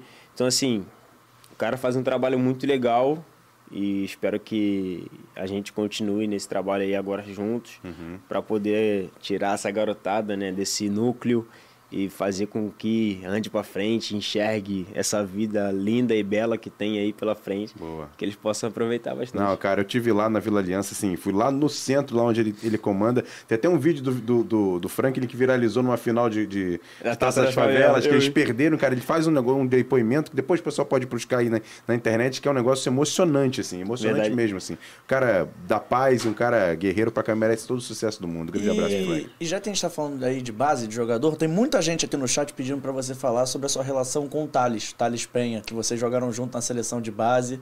Tem muita gente realmente, assim, o, pessoal do chat tá Thales, me cobrando. Que jogou no Vasco? Que jogou no Vasco. Como é que era a sua relação com ele? Tem mó cara. galera te perguntando real, assim, não é Ai, nem. Juro que eu nem dá pergunta uma- minha, não, mas tem muita gente. O Jorge dá Henrique, balançada. o Matheus Ferreira, a maior galera mesmo Sim, tá querendo sim. saber Pô, relação não, com ele. Thales, Vocês assim- jogaram junto Sul-Americano Sub-20, né? A Copa do Mundo Exato. Sub-20 também, ou não? Só a o Copa do. Mundo ele não tava, só sul-americano, só sul-americano. Não, o cara, o Thales, assim, infelizmente, né, aconteceu o que aconteceu. Chegou a enfrentá-lo né, na base, né? Sim, o nego... era um tanque, mesmo. Ele era, né? Um tanque, assim, assim, sabe? Parceiro, gente boa pra caramba. Mas, cara, quando nós jogamos juntos, nós conquistamos o título também. Conquistamos o título lá em Rio Bonito, foi legal pra caramba. E, pô, junto com o Índio, entre outros meninos também que estavam com a gente, sabe? Assim, eu guardo boas recordações do Thales, porque era um menino muito bom, muito puro, muito humano. E, assim, foi. Vivemos esse momento na seleção, né? Junto também. Não conseguimos classificar, né? A seleção tinha o Gabigol também, não tinha? Tinha, Aham, tinha. aham. Tinha o Gabigol, tinha o Gabigol. Inclusive, a gente tava no mesmo quarto. Eu e ele. Ó, resenha É, aí, pra mano. depois aí, ó. Já marca essa na pauta aí, ó.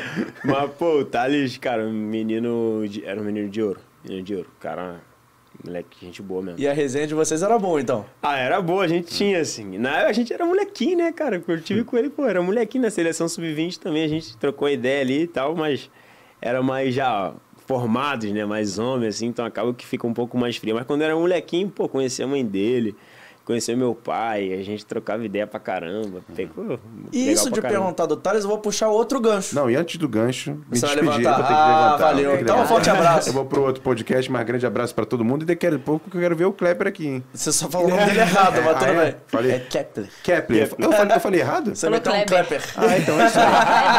Mas eu quero ver ele aqui. Então pode ver que eu falei errado. Não, tá perfeito. Ele, eu ele já até se- escondeu atrás É, da parede, ele tá de é, eu preto também. eu É que a parede aqui atrás. É, é. Ele já se escondeu, mas eu, eu ia perguntar. Obrigado, Marlon. Porque você estava falando do, Bal, do Thales, tinha o apelido de Balotales, mas você jogou com o Balotelli também lá no início, né? É, Como é que Balotelli. era, cara, jogar com o Balotelli? Você jogou com muita gente boa. Mas Verdade. o Balotelli era talvez o mais excêntrico, porque todo mundo diz que, ah, ele é diferentão, ele é meio esquisito na dele. Como é que era isso, de chegar é jogar com ele? Ele é bem excêntrico mesmo. Ele é um cara, cara, ele é peculiar. Negão, negão é peculiar. Mas como eu falei, cara, é, é de ouro. De ouro. Uma pessoa de ouro, coração enorme. Pô, super receptivo, resenha, gente boa, sabe? Ele gostava dos brasileiros? Gostava, pô. Tinha eu e o Dante lá, né, no início. Pô, ele deve se amarrar num brasileiro, cara. O cara, pô, resenha desse jeito. Deve ver os brasileiros tudo com aquele pagodinho, samba É fala, isso aí. opa! Vou pra ali. Opa! E ele come churrasco? Fazia um churrasco lá? Come, come, Come churrasco. comeu churrasco, comeu churrasco. Nós Tá vendo? É, é o lifestyle dos sonhos, cara. É, pô. É o lifestyle dos sonhos. Ele perguntava se eu vim jogar no Brasil um dia, ele falava sobre isso, de. Ele tinha esse interesse, essa, essa vontade. Vocês jogaram juntos pouco tempo, né? Isso, foi ali, foi uma temporada, pô, foi durante um ano, mas assim, nesse tempo, comigo, ele não trocou essa ideia, não. Talvez com o Dante, com certeza. Talvez com o Dante, com certeza, ele trocou essa ideia, mas comigo não. Mas assim, ele era um, pô, um cara engraçado, como você falou, gosta do churrasco, gostava da resenha, de trocar ideia, pô, é maneiro pra caramba. E cara, você falou que jogava videogame assim. Como é que era chegar no treino você jogar assim? Um dia você jogou com o Ronaldinho Gaúcho. No outro você jogou com o Iniesta, com o Messi, com o Neymar, com o Suárez. Cara, você fez quase um checklist completo de grandes jogadores assim. Pelo menos você jogava assim com os caras do videogame, né? Então como é que era assim, chegar lá no treino e falar assim, pô, tu jogou com o Balotelli, tu jogou com o Snyder. Jogou com o Snyder também no início, Joguei não com o jogou? Snyder também, Jogou pô. com um cara que foi um dos melhores da Copa, cara. Como é que era isso? Essa, injustamente não recebeu a bola de ouro em 2010, né? Que ele ganhou, pô, a tríplice coroa ali no... Com Ele a Inter. acabou com o campeonato. Pô, se eu não me engano, na seleção também ele tava Ele foi vice bem. da Copa do Mundo? Foi vice da Copa do Mundo, isso aí, que campeão foi a Espanha, Foi a Espanha na Com final. Gol do Iniesta lá, né? Pô, e o cara não ganhou, velho. Ah, Falei, pô, tudo bem, mas, pô, foi uma lenda também, super gente boa, se amarra nos brasileiros. Cara, pô, de primeira qualidade também. E, pô, tive essa sorte, né, cara, de jogar com grandes jogadores e, pô, fica na memória, né? A gente agora fica super feliz, pô, super curto. Tenho camisa de alguns, não tenho camisa do Messi nem do Snyder, cara.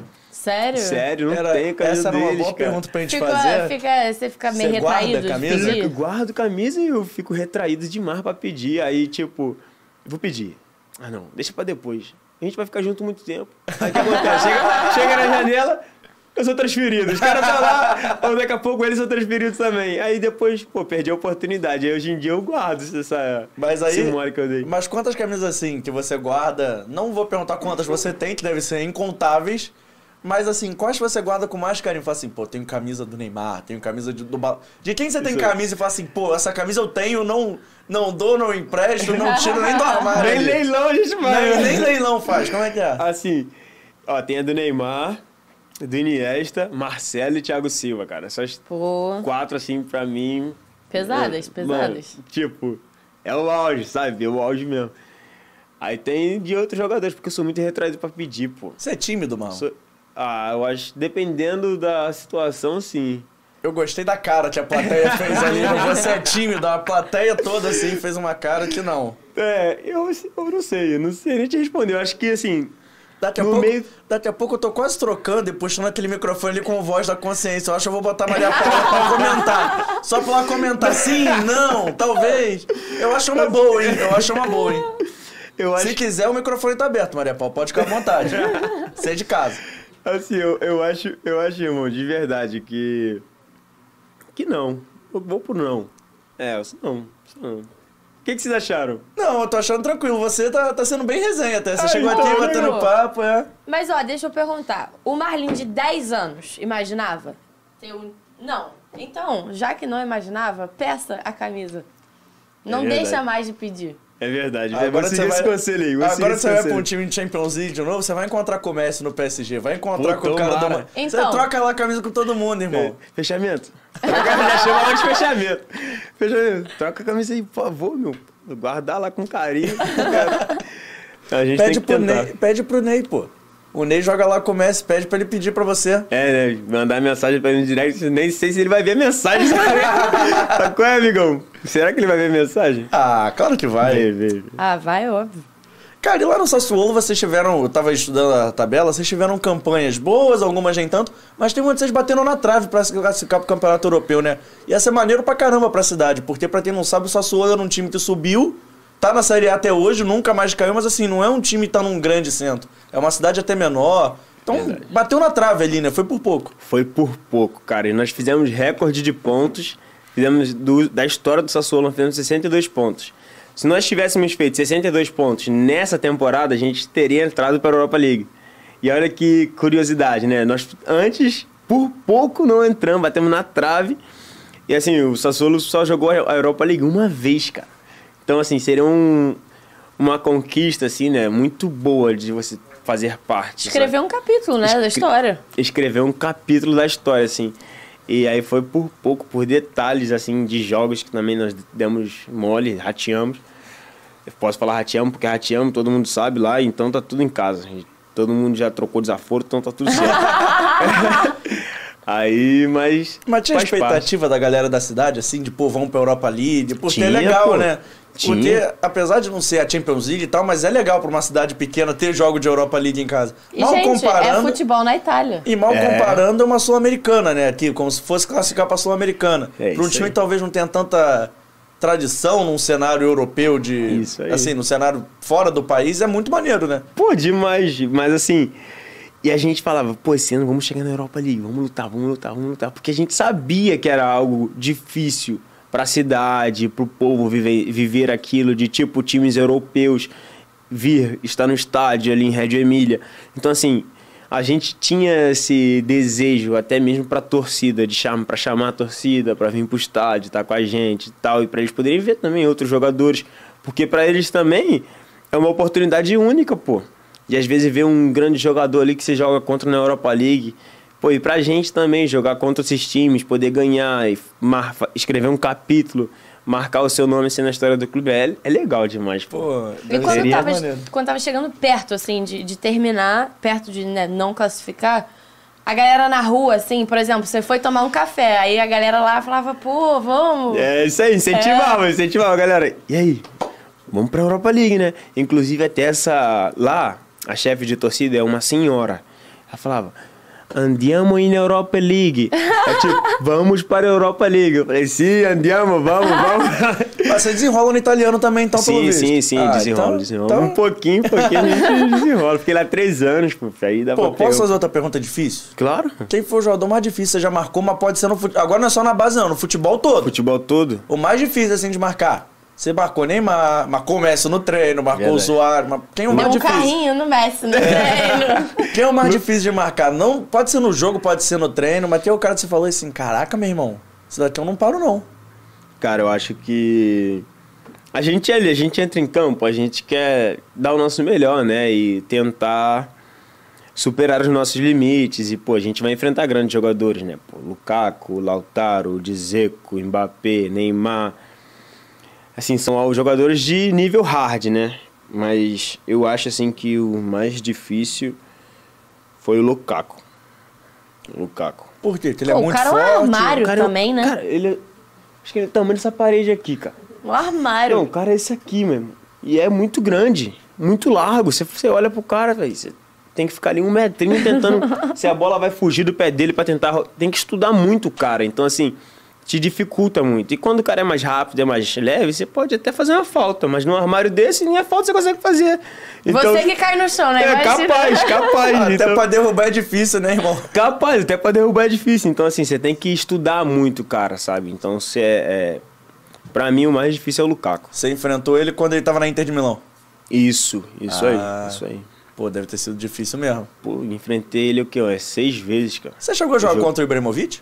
Joguei contra o Ibra. Joguei contra o Ibra. É difícil também ou é só. É difícil, é difícil. Ou agora tentar mais velho, mais paradana é mais fácil? difícil até falar que é mais fácil. né? pô, o Ibra, meu irmão. A gente veio, o cara voltou pro Milan, pô, trazer esse troféu de volta pro, pra cidade, pra Itália. Você vê a importância, a grandeza do cara, né? Mas assim, por mais que ele seja histórico e tal, eu acho que o. eu acho que o momento do Lukaku ali era um momento muito bom, pra- bom pra caraca. Não que o do Ibra não, não, é, não fosse, mas o, acho que o Lukaku assim foi o mais difícil mesmo de marcar. Entendi. Pô, maneiro. Já pode falar que marcou o Lukaku, marcou o Ibra. Pô, maneiro mesmo. Tem Pô. até foto. As fotos a gente guarda já faz quadro já, já fica lá mostrar pros filhões quando crescer. Já falava pro fotógrafo, né? Aqui, ó, quando eu for marcar, tira aquela, né? Dá moral aí, fechado. Tem que ser dando um carrinho, ganhando na cabeça. Não pode ser os caras passando, né? E lá não Pô. tem Pix, né? Senão falava, ó, tira aí que eu faço Pix quando acabar o jogo.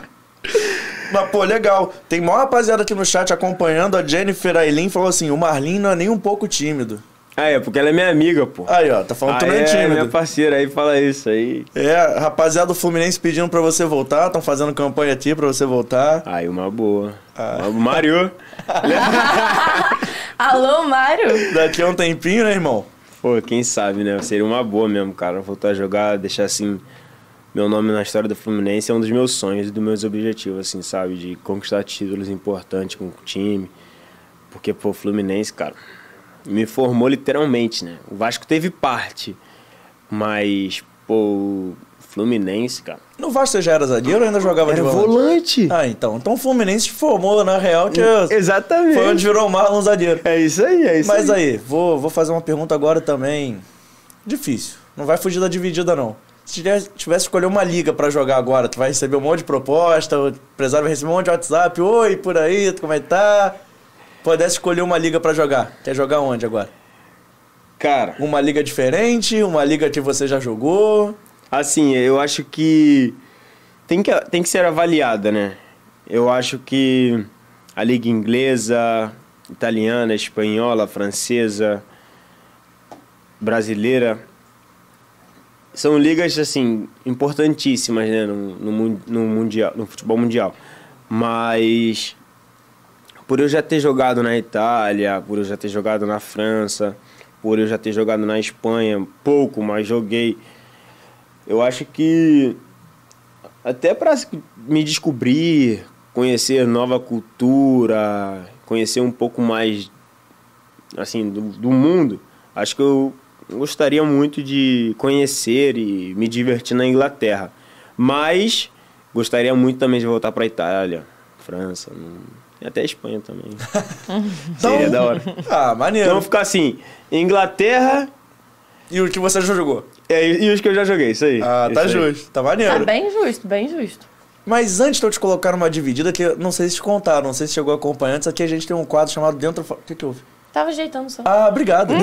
tem um quadro aqui chamado Dentro ou Fora do Jogo, que já tá na tela. Mas antes eu pedi pra ver se você tem alguma história engraçada da época de Xerém, alguma que você possa contar, Caraca, né? que Você deve ter muita resenha engraçada nessa época. Já olhou até pro lado pra saber se pode. Caraca, maluco.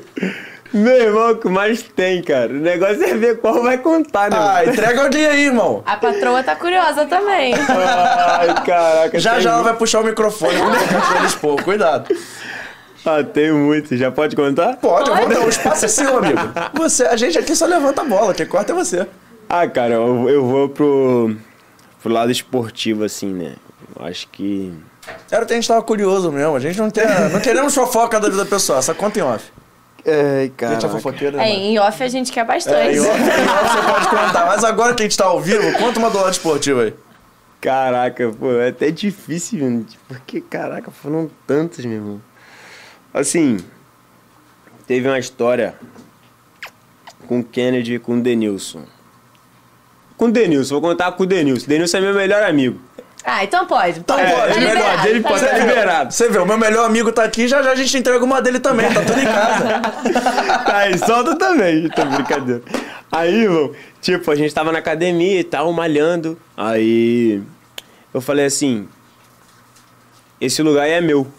Aí ele, não é teu não. Falei, como não é meu? meu? Tava aí, cara.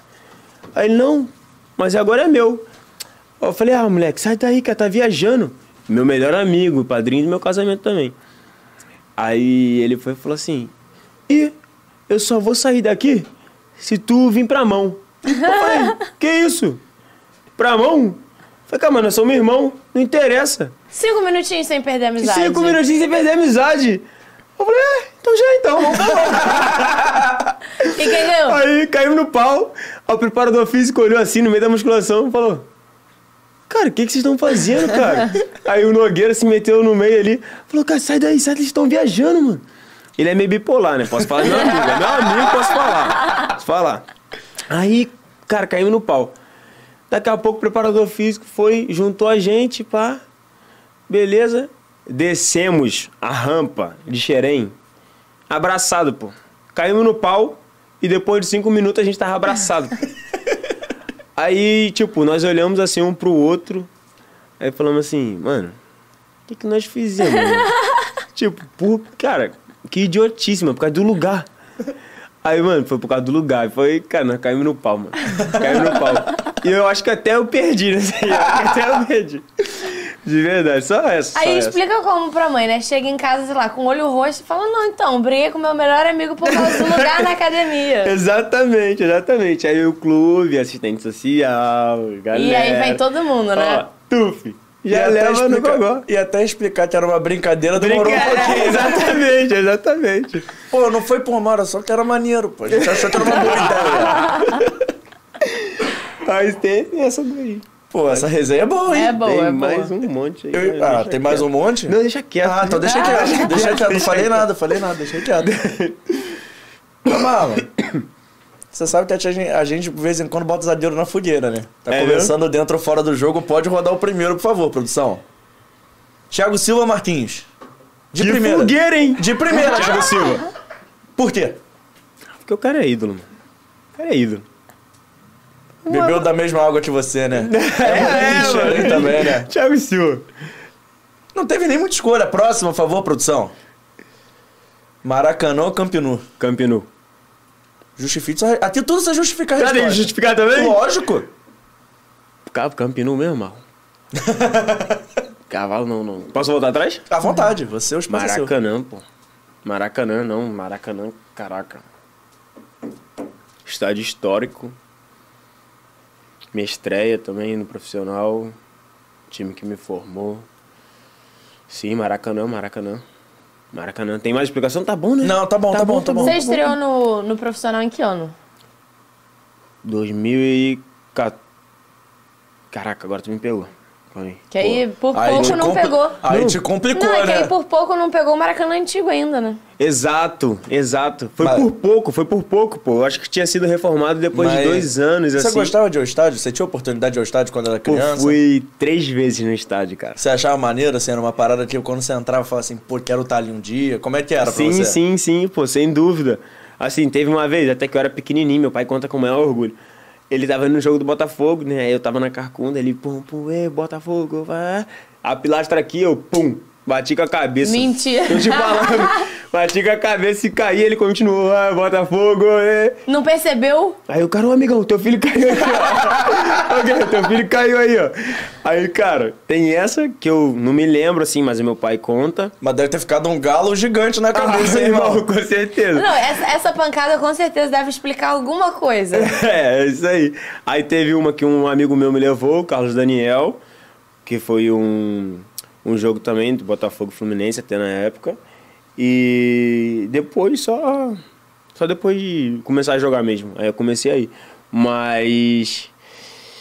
Maracanã aí, né, pai? É, tá justo. Maracanã. Vamos ver se a próxima tá fácil. Viver na Espanha ou viver na Itália? Que isso aí, ai, é coisa linda demais. Cara, aqui a gente tem um Ramon maravilhoso, uma paella maravilhosa. Na Itália tem um macarrão maravilhoso, vinhos maravilhosos, E a pizza? pizza boa pra caraca, porém não é tão recheada, mas é boa pra caraca. Pô, e os frutos do mar? Frutos do mar, qualidade demais também aqui, né? Caraca, assim, eu vou ficar. Pô, já... Eu já discuti isso, sabia, com os meus companheiros? Já? De verdade, a gente Pô, trocava já- ideia com E tamo sei. bem, hein? Eu Então, já ia... é bem demais, Eu né? já ia falar que a gente tá bem, a gente já viu o que, que o Marlon gosta. Já viu de Sim. comer tranquilo também com ele. Que ele não quer pizza. Ah, Tem gente fazendo ali com a cabeça. Tem alguma coisa que você não gosta de comer? Pelo visto, não, né? Não, cai Olha que o personal dele tá aqui, hein? Esse é o meu, o problema é esse. Ah, é só seu agora. É, ele só olha o meu Ah. hambúrguer e minha pizza, ele fica me fiscalizando, mano. É maior problema. Aí é fogo, irmão. Eu vou ficar, irmão, com o Coliseu, Ficar com a Itália, então. com a Itália. Por quê? Porque, assim, eu tive mais oportunidade de conhecer a Itália do que a Espanha. Viajar pela Itália, né? É, viajei um pouco pela Itália. Sim, eu- eu- lá é bem, bem legal pra caramba. Apesar que são dois países lindos, maravilhosos, com i- ilhas, né, lindas. Mas eu vou ficar com a Itália. A Itália. Pô, então agora, antes da gente continuar, o Jorge Henrique, ele te colocou na fudeira aqui. E ele, e o chat aqui tem prioridade, o chat manda. Ele falou assim: pede pra ele contar uma história do Robert aí. É o Robert. Jorjão. Ih, essa é boa. essa é boa. Essa é boa, essa é boa, Robert. É, Robert é boa. Teve uma vez que. Caraca, velho. Mas tava. pera, pra ele saber disso, então conhece o Jorjão? Ou não? Ou a, a história é Não. domínio público? Não, esse Jorge eu não conheço, não. Não? Não, é, é uma, uma história. Conhecida. Depois, depois, o Jorge né, Henrique, gerente? depois o Jorge Henrique chama a gente no Instagram, no Fora do Jogo Teste, a gente mostra a foto pra ver se o Marlon lembra. Por favor, Jorge Henrique. Boa, boa.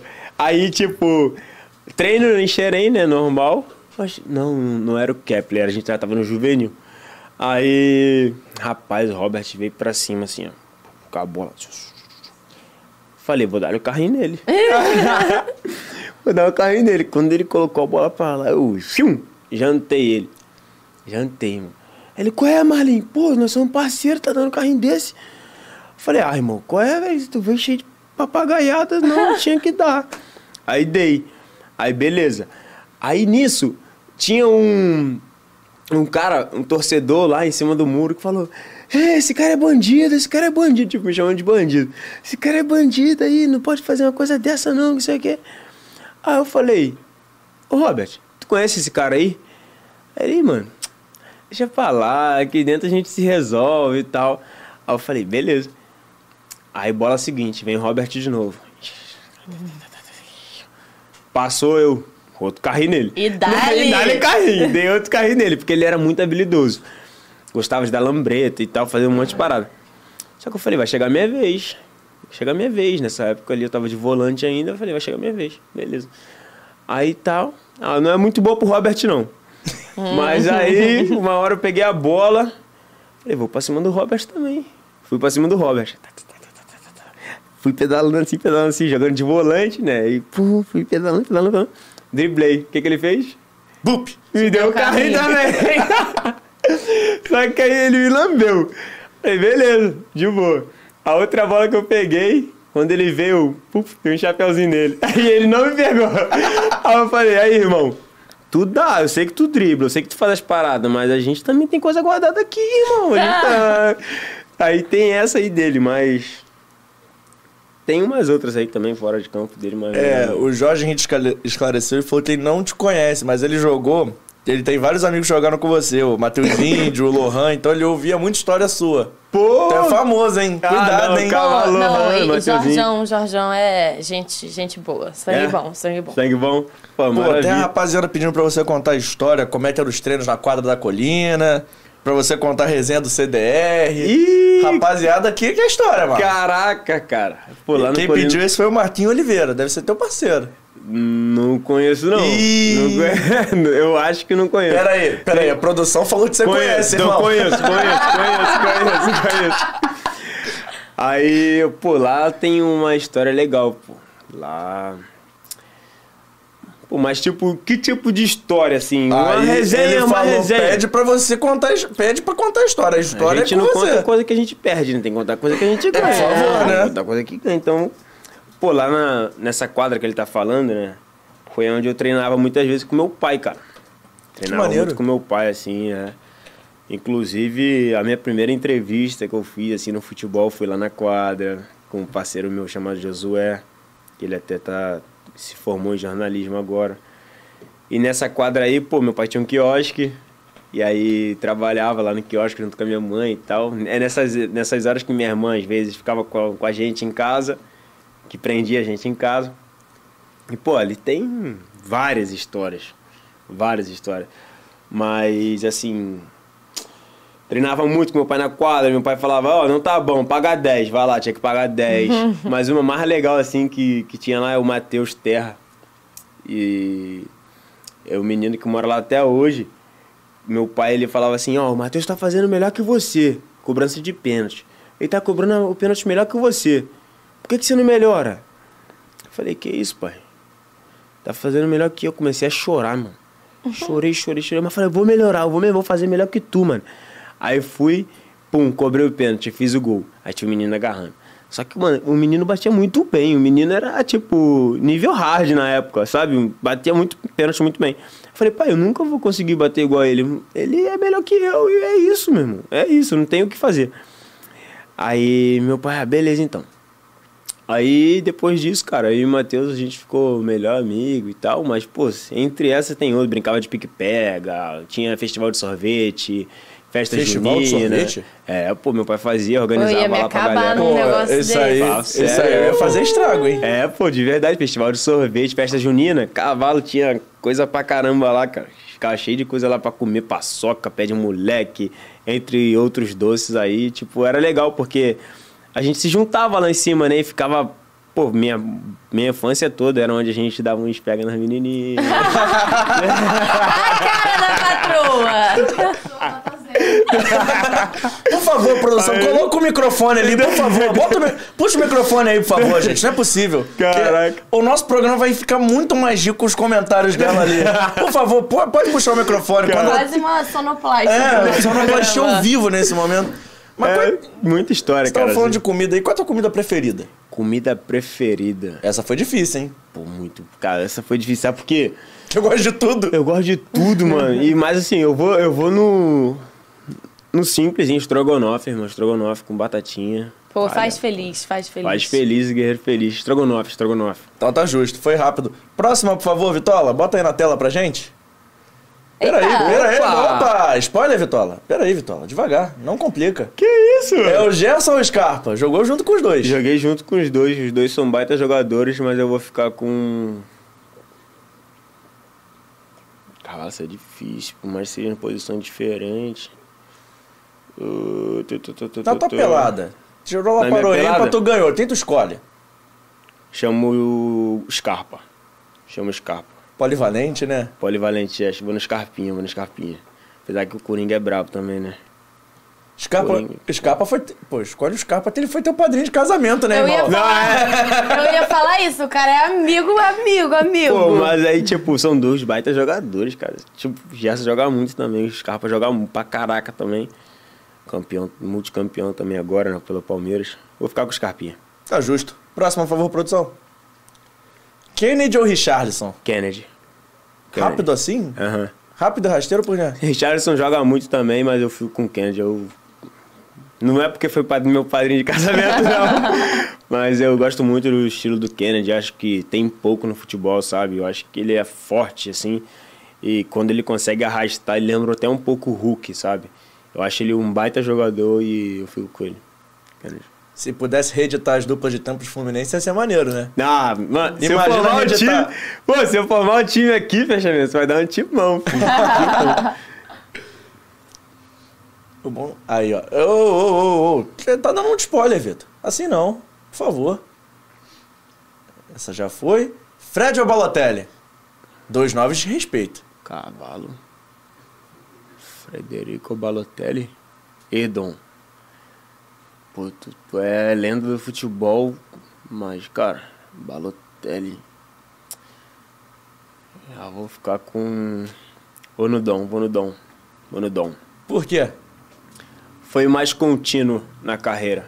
É um bom Foi mais. ponto, um bom ponto. Pô, vou te falar que essa hoje rendeu discussão no almoço, na hora que a gente tava fazendo a pauta. É mesmo? Eu defendi o lado do Fred também. Sim, mas o Balotelli, velho, é, a gente viu o, gol- o último gol que ele fez, meu irmão. Ele deu oito pedaladas, igual o do Robinho, e fez gol de letra na Turquia. Cara, Ele é muito diferente, né? É muito diferente, mas assim, se você pega o Fred, irmão, Fred também, cara, trouxe alegria pra seleção brasileira, pô, campeão, co- Copa da Confederação. Eu não sei se a minha leitura tá certa, mas o Balotelli pode até ser mais criativo, mas o Fred ali dentro da área é mais mortal, né? O que pingar ali ele vai fazer. Ele faz. De pé esquerdo, pé direito, Ele peito, faz. cabeça, ombro. É isso aí, é isso aí. Do jeito que ele coloca ali pra dentro do gol. É isso aí, é isso aí. Fico com o Fred, fico com o Fred. Tá justo. Próxima vitola. Soares ou Henrique? Tem uma resenha do Henrique lá na, na Florida Cup, né? Ele te elogiou e tudo. Como é que foi? Verdade, cara, eu fiquei surpreso pra caramba, pô, porque nós ganhamos o jogo contra o New York. E aí, cara, ele me elogiou, velho, pelo jogo que eu tinha feito como zagueiro. E o cara é uma lenda, né, pô. Soares também. Um você jogou com e o outro você jogou contra. Verdade. Duas lendas. Verdade, eu vou ficar. Vou ficar com o Soares. Eu gostei de você sendo pipoca em nenhuma. Você não deu nenhum empate ainda. Pô, Não. isso aqui tá maravilhoso. Tá porque maravilhoso. todo mundo que vem, dá, dá algu- alguma, pelo menos duas, eles vão ficar em cima do muro. São grandes jogadores, mas assim, é, eu acho que é- a gente. É, é igual colocar assim, Marlon ou alguém. A pessoa às vezes não vai escolher o Marlon.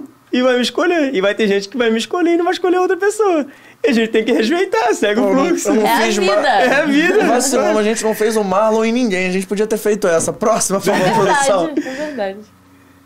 Neymar ou Messi? Você jogou com os dois. Essa aí é, é bola na fogueira firme. Vai ter Ó, que sair cuidado, driblando. cuidado que eu vi que o Neymar te segue no Instagram, hein? Me segue, me segue. Me deu conselho e tudo também, né? Mas também. Caraca, eu acho que eu vou ser um desses caras do empate aí. Ah, não acredito. Pô, primeiro! Elogiei cedo demais. Qual é, fechamento? Eu acho que, ó. Vou ficar no empate firme. Não, moço, sabe quem eu vou falar que é melhor? Quem? Pelé. Ah, Agora o Pelé, mano. botou no, ficou no muro nessa, mas tá bom, tá liberado. E a última, Vitor? Eita! Eita. Não, pera, a penúltima então, que eu achei que era a última, eu contei errado. Juninho ou Snyder? Que acharam uma foto, aí foi o, aquele careca que tá aqui do seu lado, falou que tinha uma foto sua com o Juninho, que ele viu em algum lugar. Ele achou que você gostava do Juninho. Ele falou, bota E o Juninho e o gosto. Snyder. Gosto muito, pô. Juninho Pernambucano. Caraca. Grande jogador, batia muito bem na bola. Visão de jogo extraordinária. Leitura de jogo.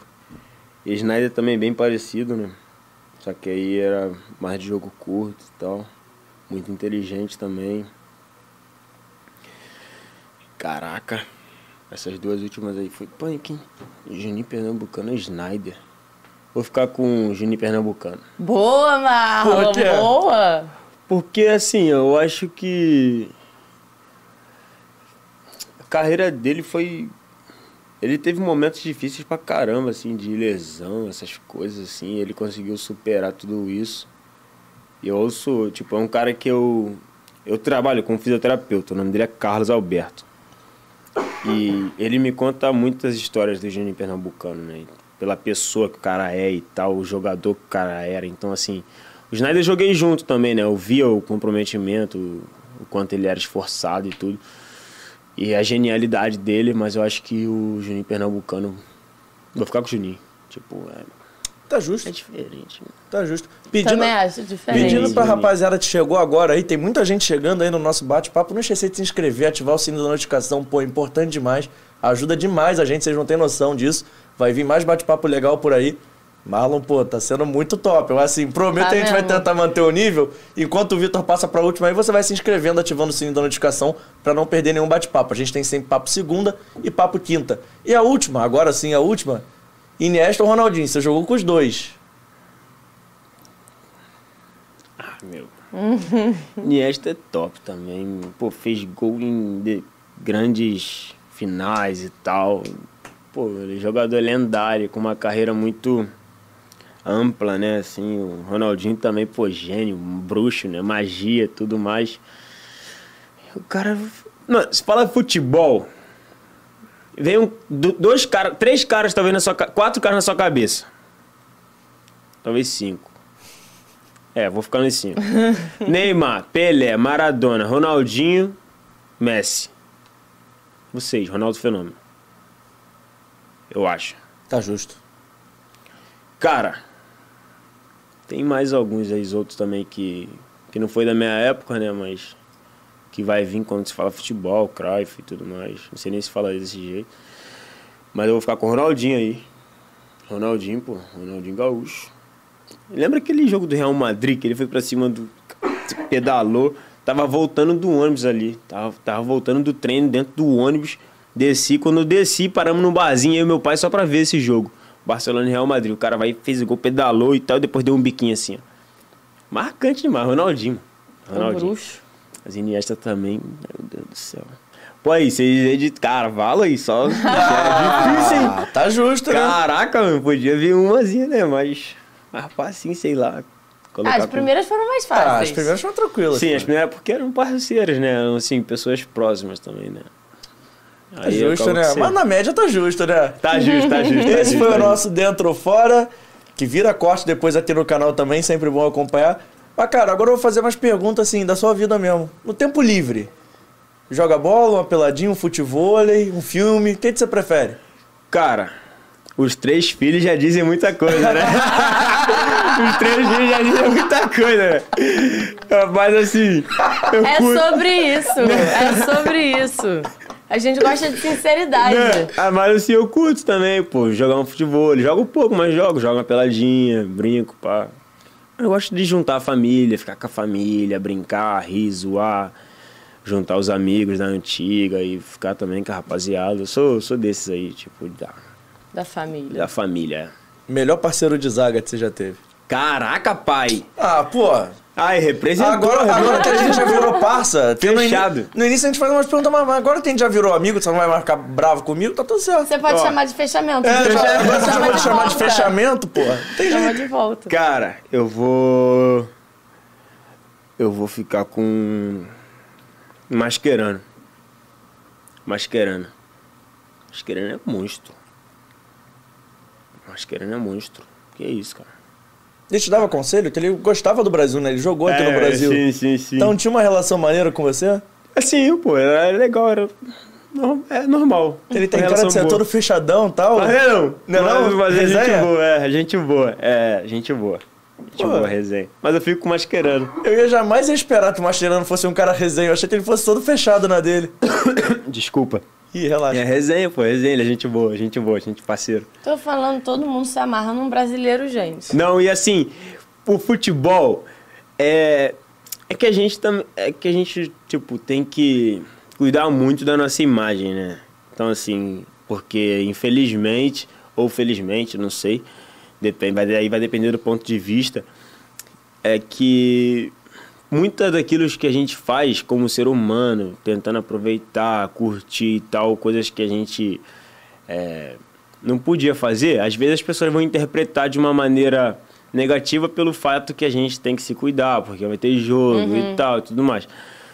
Mas eu acho que é uma, é uma, é uma questão que tem que se compreender, porque assim, pô, às vezes o jogador, cara, tem que fica aí concentrado e tal, quer dar uma curtida, quer aproveitar, faz parte da vida, todos nós fazemos isso. Até mesmo para poder desestressar, e às vezes tem cara que, cara, chega lá no jogo, mexe dois, três gols e deu uma curtida, entendeu? E depois vai curtir de novo, e tem cara que prefere ficar com a família, outros vão pra igreja, outros vão pro cinema. Aí é perfil de cada um, mas assim, eu acho que tem uma parada tem que ser um pouco mais flexível, sabe? Um pouco mais leve. Até porque lá fora é muito mais bem, muito, muito mais leve do que aqui no Brasil. É, imagino. Pô, imagino. muito mais leve, muito mais leve. Acho que podia ter um pouco mais dessa flexibilidade, sabe? Do jogador ser respeitado não só como jogador, mas também como pessoa, sabe? Humano, que precisa dessas paradas. É, É que eu acho que no Brasil, acho que o o brasileiro ainda vê o jogador de futebol muito no lugar não de herói, mas de ser um jogador de futebol, como É. se ele estivesse a parte de um ser humano, sabe? O ser humano tem o corpo, tem o- os aspectos físicos, mas ele é jogador de futebol. Exato. Acho que a galera vai muito por esse lado também, deve ser chato mesmo. É verdade, é verdade. Aí, sei, lá- ah, sei lá, acho que acaba que às vezes é uma pressão assim um pouco desnecessária, sabe? É, às vezes, pô, imagina, sei lá, aniversário de casamento, pô, vamos sair pra comer. Aí você pede um pratão, você quer, aí algum desgraçado tira uma foto. Aí posta lá Entendeu? o Marlon comendo um prato enorme de pizza, sei Tá lá. ligado? Tá ligado? É exatamente isso, pô, é exatamente isso. E acaba que seja. E lá fora não, lá fora isso é super normal. Tipo, você sai pra jantar com a sua esposa, você come lá, você vai tomar seu vinho, quem gosta da cerveja vai tomar sua cerveja. Isso quem bebe, porque tem gente que não bebe. Vai tomar seu copo de água, seu suco de laranja, vai comer o seu prato abundante de comida, ou prato pequeno de comida, Prato Kids. Prato Kids, pros times do Prato Kids. E assim, e ninguém Fumar vai um falar nada. cigarro, né? Que o europeu Quem fuma gosta, muito. sim, não vai ter nada. Ninguém vai falar nada, sabe? E assim, eu acho que aqui a gente precisa pegar um pouco mais, sabe, dessa Uhum. cultura, de ser um pouco mais tolerável. Pô, na Itália Entendi. devia ser maravilhoso, porque né, a relação que eles têm com a comida e comer bem, de comer carboidrato e tal, se alimentar bem mesmo. Porque eles consideram isso, né? O, a massa e tal. Não é ah, porque é muito gostoso. Não, pra eles é. Tem outro significado, né? É fonte ali. Exatamente. Pô, deve ser maravilhoso poder chegar, comer a massa que. Pô, Pô, a massa é top mesmo. Ma- Macarrão, carbonara é bom demais, meu. Dá dia assim, você coloca o garrafão lá no meio e deu. Bom demais. Você tá doido, pô. E esse ano, o Edson vem? Vem. Eu tô muito confiante. Muito confiante mesmo. eu também tô. E com esse clima aí um, um pouco de inamizade na França, até me dá mais esperança. Verdade. Porque a Ah, França pelo tem esse histórico, né? A França tem esse histórico. Faz uma Copa boa, depois faz uma meio mais ou menos. A gente tira aí, né, 2018 e 2014, mas. Que seja então a próxima Copa É. de, de falhas da França. e de acertos e. teremos, Nossa, não, mas né, isso teremos, tipo, Porque, teremos. pô, são grandes jogadores aí que vão estar representando a gente. E, pô, tomara que dê muito certo. Eu tô torcendo pra caraca, de verdade. Voltar a viver o que vivemos em 2002, né? Sim, vai ser bem legal. E sonha estar lá com a amarelinha ainda? Claro.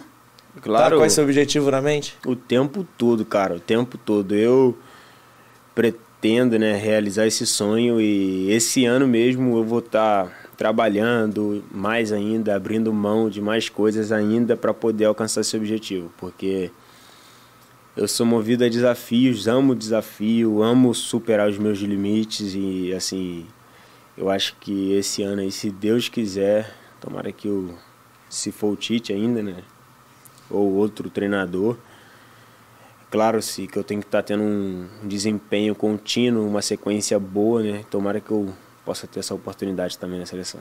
Amém. Pô, amém. Tomara. E quando você voltar pro Brasil de novo de férias, aí você vai começar a temporada, volta tendo fora do jogo pra contar. Fechado, pô. Pra contar mais história, mais fofoca. Pô, fechado, vambora. Vai ser uma Ah. honra. Uma honra Pô, o mesmo. prazer vai ser nosso, né? Muita coisa. Ah, Já tá sendo. E aí, ó, última pergunta. O que, que você costuma ouvir no carro? Pô, música, mano. Pô, se falasse podcast, você pode ouvir o nosso, que tá lá no Spotify, ó. Eu já também, pô, vou ouvir. Já vou ouvir, já vou ouvir, mas assim, eu curto a musiquinha, gosto O que, que você gosta de ouvir, irmão? Tudo, sou Tudo. eclético. Eclético? Eclético, ouço tudo. Se for no meu carro, vai ter louvor, pagode, funk, reggaeton, hip hop, ouço tudo. Gosto muito de música, amo, de verdade. Dá uma motivada na hora de treinar? Cara, tem, às vezes antes de jogo eu ouço um louvor, daqui a pouco eu tô ouvindo um, um rock, daqui a pouco eu ouço Um um. 150 ppm. É, exatamente, Você tem- daqui a- eu sou assim, sabe? Eu curto pra caramba música. E o meu falar é nisso diante do jogo, você tem alguma parada assim que você tem que fazer? Pô, é no mesmo lugar do ônibus, é calçar a chuteira direita pra Tem alguma parada assim que você faz metodicamente? Só entrar com o pé direito no campo. Tem isso de superstição? Isso sim, sim. Às vezes tem estágios que, sei lá, eu não sinto muita confiança. Aí eu vou e falo, não, tem que entrar com o pé direito. Aí eu vou e coloco o pé direito, tá ligado? Mas são coisas de jogador, você é meio, meio doido. Não, mas, mas eu gosto de Eu saber vou disso. começar a fazer isso. Vai que dá certo. Vou começar. Mas, mas o meu mais em saber disso. Tem jogador que gosta de, sei lá, de ouvir sempre a mesma música, de pensando sempre em parada boa. Tem, tem É gente que gosta de falar com a família. Então, assim, sei lá, tem. Eu adoro saber essas manias, eu acho muito maneiro. Não, isso é verdade, cara. Por exemplo, lá na Itália, o time todo teve um- uma parte da temporada que a gente escutava as músicas em sequências. Não, não mudava. E tava dando certo. Tipo, dava certo. A gente ganhava sempre os jogos, empatava. Então o Champions League é uma playlist, irmão. Tá dando certo. É, verdade, verdade. Verdade. Pô, mas maneiro demais isso. Eu adoro saber essa. Porque de vez em quando eu tô vindo pra cá, eu venho lá anotando alguma coisa, eu venho ouvindo a mesma música e eu falo assim, ah, isso deu certo, o programa foi bom, então eu vou fazer. Então, pô. Repetir. É, legal saber disso. Mano, mais alguma pergunta? Podemos liberar o Marlon, porque. Não, acho que foi. Foi, eu foi gostei. top, Você foi gostou? top. A gente passou a carreira toda. Toda. Falamos de família, falamos de tudo que era possível ser falado e teremos mais, se Deus quiser. E mostramos pro Com mundo. novidades de seleção E brasileira. mostramos pro mundo que ele é o último romântico. O último romântico. O apenas o último romântico. E a patroa aqui tá concordando, hein, galera? Então, ó, é verdade. Aí, ó. Valeu. Ainda, ainda Valeu pela moral, cara. No domingo não só fala de novo. Aí, ó, tá aprovado hoje. Valeu. Rapaziada, a gente vai ficando por aqui, mas antes, dá essa moral pra gente, se inscreve aí no canal, ativa o sininho da notificação, curta nossas redes sociais, a gente tá onde, Mariana? Que eu já não lembro mais. Arroba Fora do Jogo Cast, Instagram e Twitter. TikTok pode seguir lá, a gente ainda não postou, mas pode seguir que alguma hora a gente vai postar. Em algum momento alguém vai aparecer dançando lá. Vai ser o Vitor? Vai ser a Mari? Eu, talvez. É, eu com certeza não. Seguinte, a gente tá no Spotify, no Amazon Music também, no Google Podcast, como Fora do Jogo Podcast. Você pode encontrar a gente lá, episódios novos. Toda semana, na verdade, dois episódios novos. Hoje, essa segunda foi o Marlon.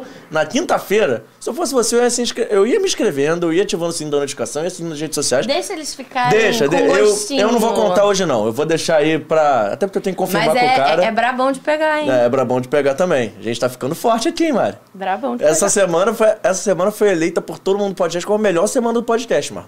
Pô, que maneiro. Começando por parabéns. você, começando com o pé direito. Pô, obrigado, Ah. valeu. Parabéns pra vocês também, que tenham muitos e muitos sucesso, porque vocês são Amém. pessoas maravilhosas, dá pra ver. Você Parabéns. gostou do estúdio? Me amarrei. Porque onde é que a gente tá, produção? Eu tô quebrando o Cauê com essa fora, essa desorganização clássica de sempre, mas a gente tá no AGR Podcast Studios, agradecendo demais a nossa equipe técnica, ao Cauê, ao Marcos, que hoje estava fantasiado de colírio da Capricho e não me ouviu, e ao Beto também. E agradecer demais também a equipe do Fora do Jogo Podcast, capitaneada por ele, Vitor Vita, o homem dos cortes, das artes, de tudo que você tá vendo aí na nossa tela, por exemplo, esse logo agora novo que a gente colocou, foi o Vitor que fez. Agradecer também a Bruna Bertoletti, tá sempre responsável pelas nossas redes sociais e também pelos ensinamentos jovens, né? Sempre bom, né? Acorda, bom Pedrinho. Acorda, É. Pedrinho. Mas é sobre isso, tá tudo bem. A gente vai ficando por aqui. Eu agradeço demais a sua presença. E quinta-feira não vai ser duas horas, vai ser três e meia. Sempre bom já avisar no ar. A gente vai lembrar nas redes sociais também. Marlon, irmão, obrigado. Irmão, não! Fechamento. Fechamento. Meu fechamento, obrigado aí de coração pelo Valeu. carinho, pelo. Por dar um pouquinho do seu tempo aí pra gente, você tava aí com a família. E pede pro pessoal seguir sua rede social também, né? Eu duvido É, que esteja vendo, não pô. seguindo. né? Faz seu jabá aí. É. Segue aí, rapaziada. Marlon Santos, MS4 aí, ó. Vai lá, meu. Só seguir. Ah, então tá fechado. É isso, galera. A gente vai ficando por aqui nessa segunda-feira. Quinta-feira eu te espero aqui pra mais. Agradecer demais também. Por último, mas não menos importante, a Maria Paula, esposa do Marlon e galera das redes sociais do MS4, Contribuiu né? muitíssimo Con- por esse episódio. Obrigado. com comentários e também com posts nas redes sociais. Obrigado pela moral. Ao Kepler e todo mundo que tá assistindo aí a gente também.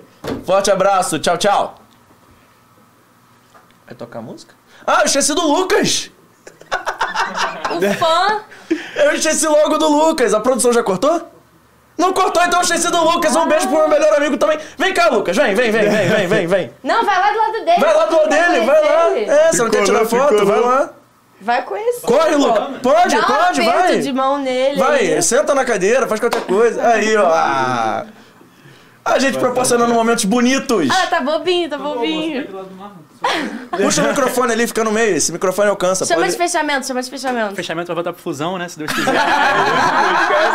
Aí, Mário, me dá 10% depois, Mário. Cara, eu fi... o Lucas é tímido que dói. Eu fiz ele entrar ao vivo no podcast, cara. Eu, eu realizei um sonho. Esse, esse lugar aqui ele é um acontecimento. Esse é o cara mais tímido que eu conheço. Ele não fala com ninguém. Que Quando, juro, quando eu, fui- eu conheci ele. Tá rodando não, né? Tá rodando, tá, Tá vivo. rodando. Eu estou contando fofocas ao vivo, amigo. Quem, que- quem ficou, ficou. Quem não ficou, perdeu. Tá bom. Sabe como é que eu conheci ele? Eu conheci ele no curso de inglês. Foi dois meses de curso de inglês, eu chegava na sala e tava sempre assim. Ele não dava um sorriso, ele não falava com ninguém. Aí um dia, eu não sei porquê, caiu lá de fazer trabalho em dupla com ele. Aí a gente começou a trocar ideia. Eu, pô, como é que é teu nome e tal? Ele, ah, Lucas, não sei o quê. Aí a gente foi, eu, pô, maneiro moleque, ele só não fala nada. E eu sou desse jeito, eu falo pra caramba, faço amizade com todo mundo. Aí do nada, aí, na aula seguinte, ele sentou do meu lado, na outra também a gente virou amigo. Mas assim, ele não fala com ninguém, não, não cumprimenta ninguém. Foi difícil fazer ele vir até aqui. Pô, ele é fã do cara. Não, mas ele é tímido, né? Tá tirando- Não, então. Eu vim a primeira Então, vez mas que é, é pro Marlon ver, pô, como é que é. Olha. Não, mas, mas pra você ver, mas pra você ver o seguinte. É o carinho da torcida usado sem ser ironicamente. É, é, realmente Fala o mais carinho perto do da microfone, por torcida. favor, É o carinho da torcida pelos moleques de Xerém. E eu tô me sentindo mal, porque assim, nada contra, tá? Mas é meu melhor amigo, ele só veio pra te ver, porque pra me ver eu tava ferrado, ele não vinha nunca, irmão. Cara, ninguém liga pra gente. É, ninguém. Mas você gostou, Lucas? Muito Pode, bom. pode fazer uma crítica ao vivo aí. Foi o melhor. Foi o décimo primeiro? Décimo Décimo primeiro. primeiro. Décimo primeiro foi o melhor, até agora. Ah, obrigado. Você já ouviu os outros Opa! 10? Com certeza. Cheiroso. Óbvio que já. Então é isso, depois dessa crítica ao vivo do meu melhor amigo, eu acho que a gente pode encerrar de vez, né? Mas obrigado pela sua presença, viu, Lucas? Obrigado a você, eu que agradeço. Você mora no meu coração. Mal, obrigado também, desculpa o trabalho. Valeu. Tamo junto, rapaziada. Agora sim a gente dá tchau. É sobre isso.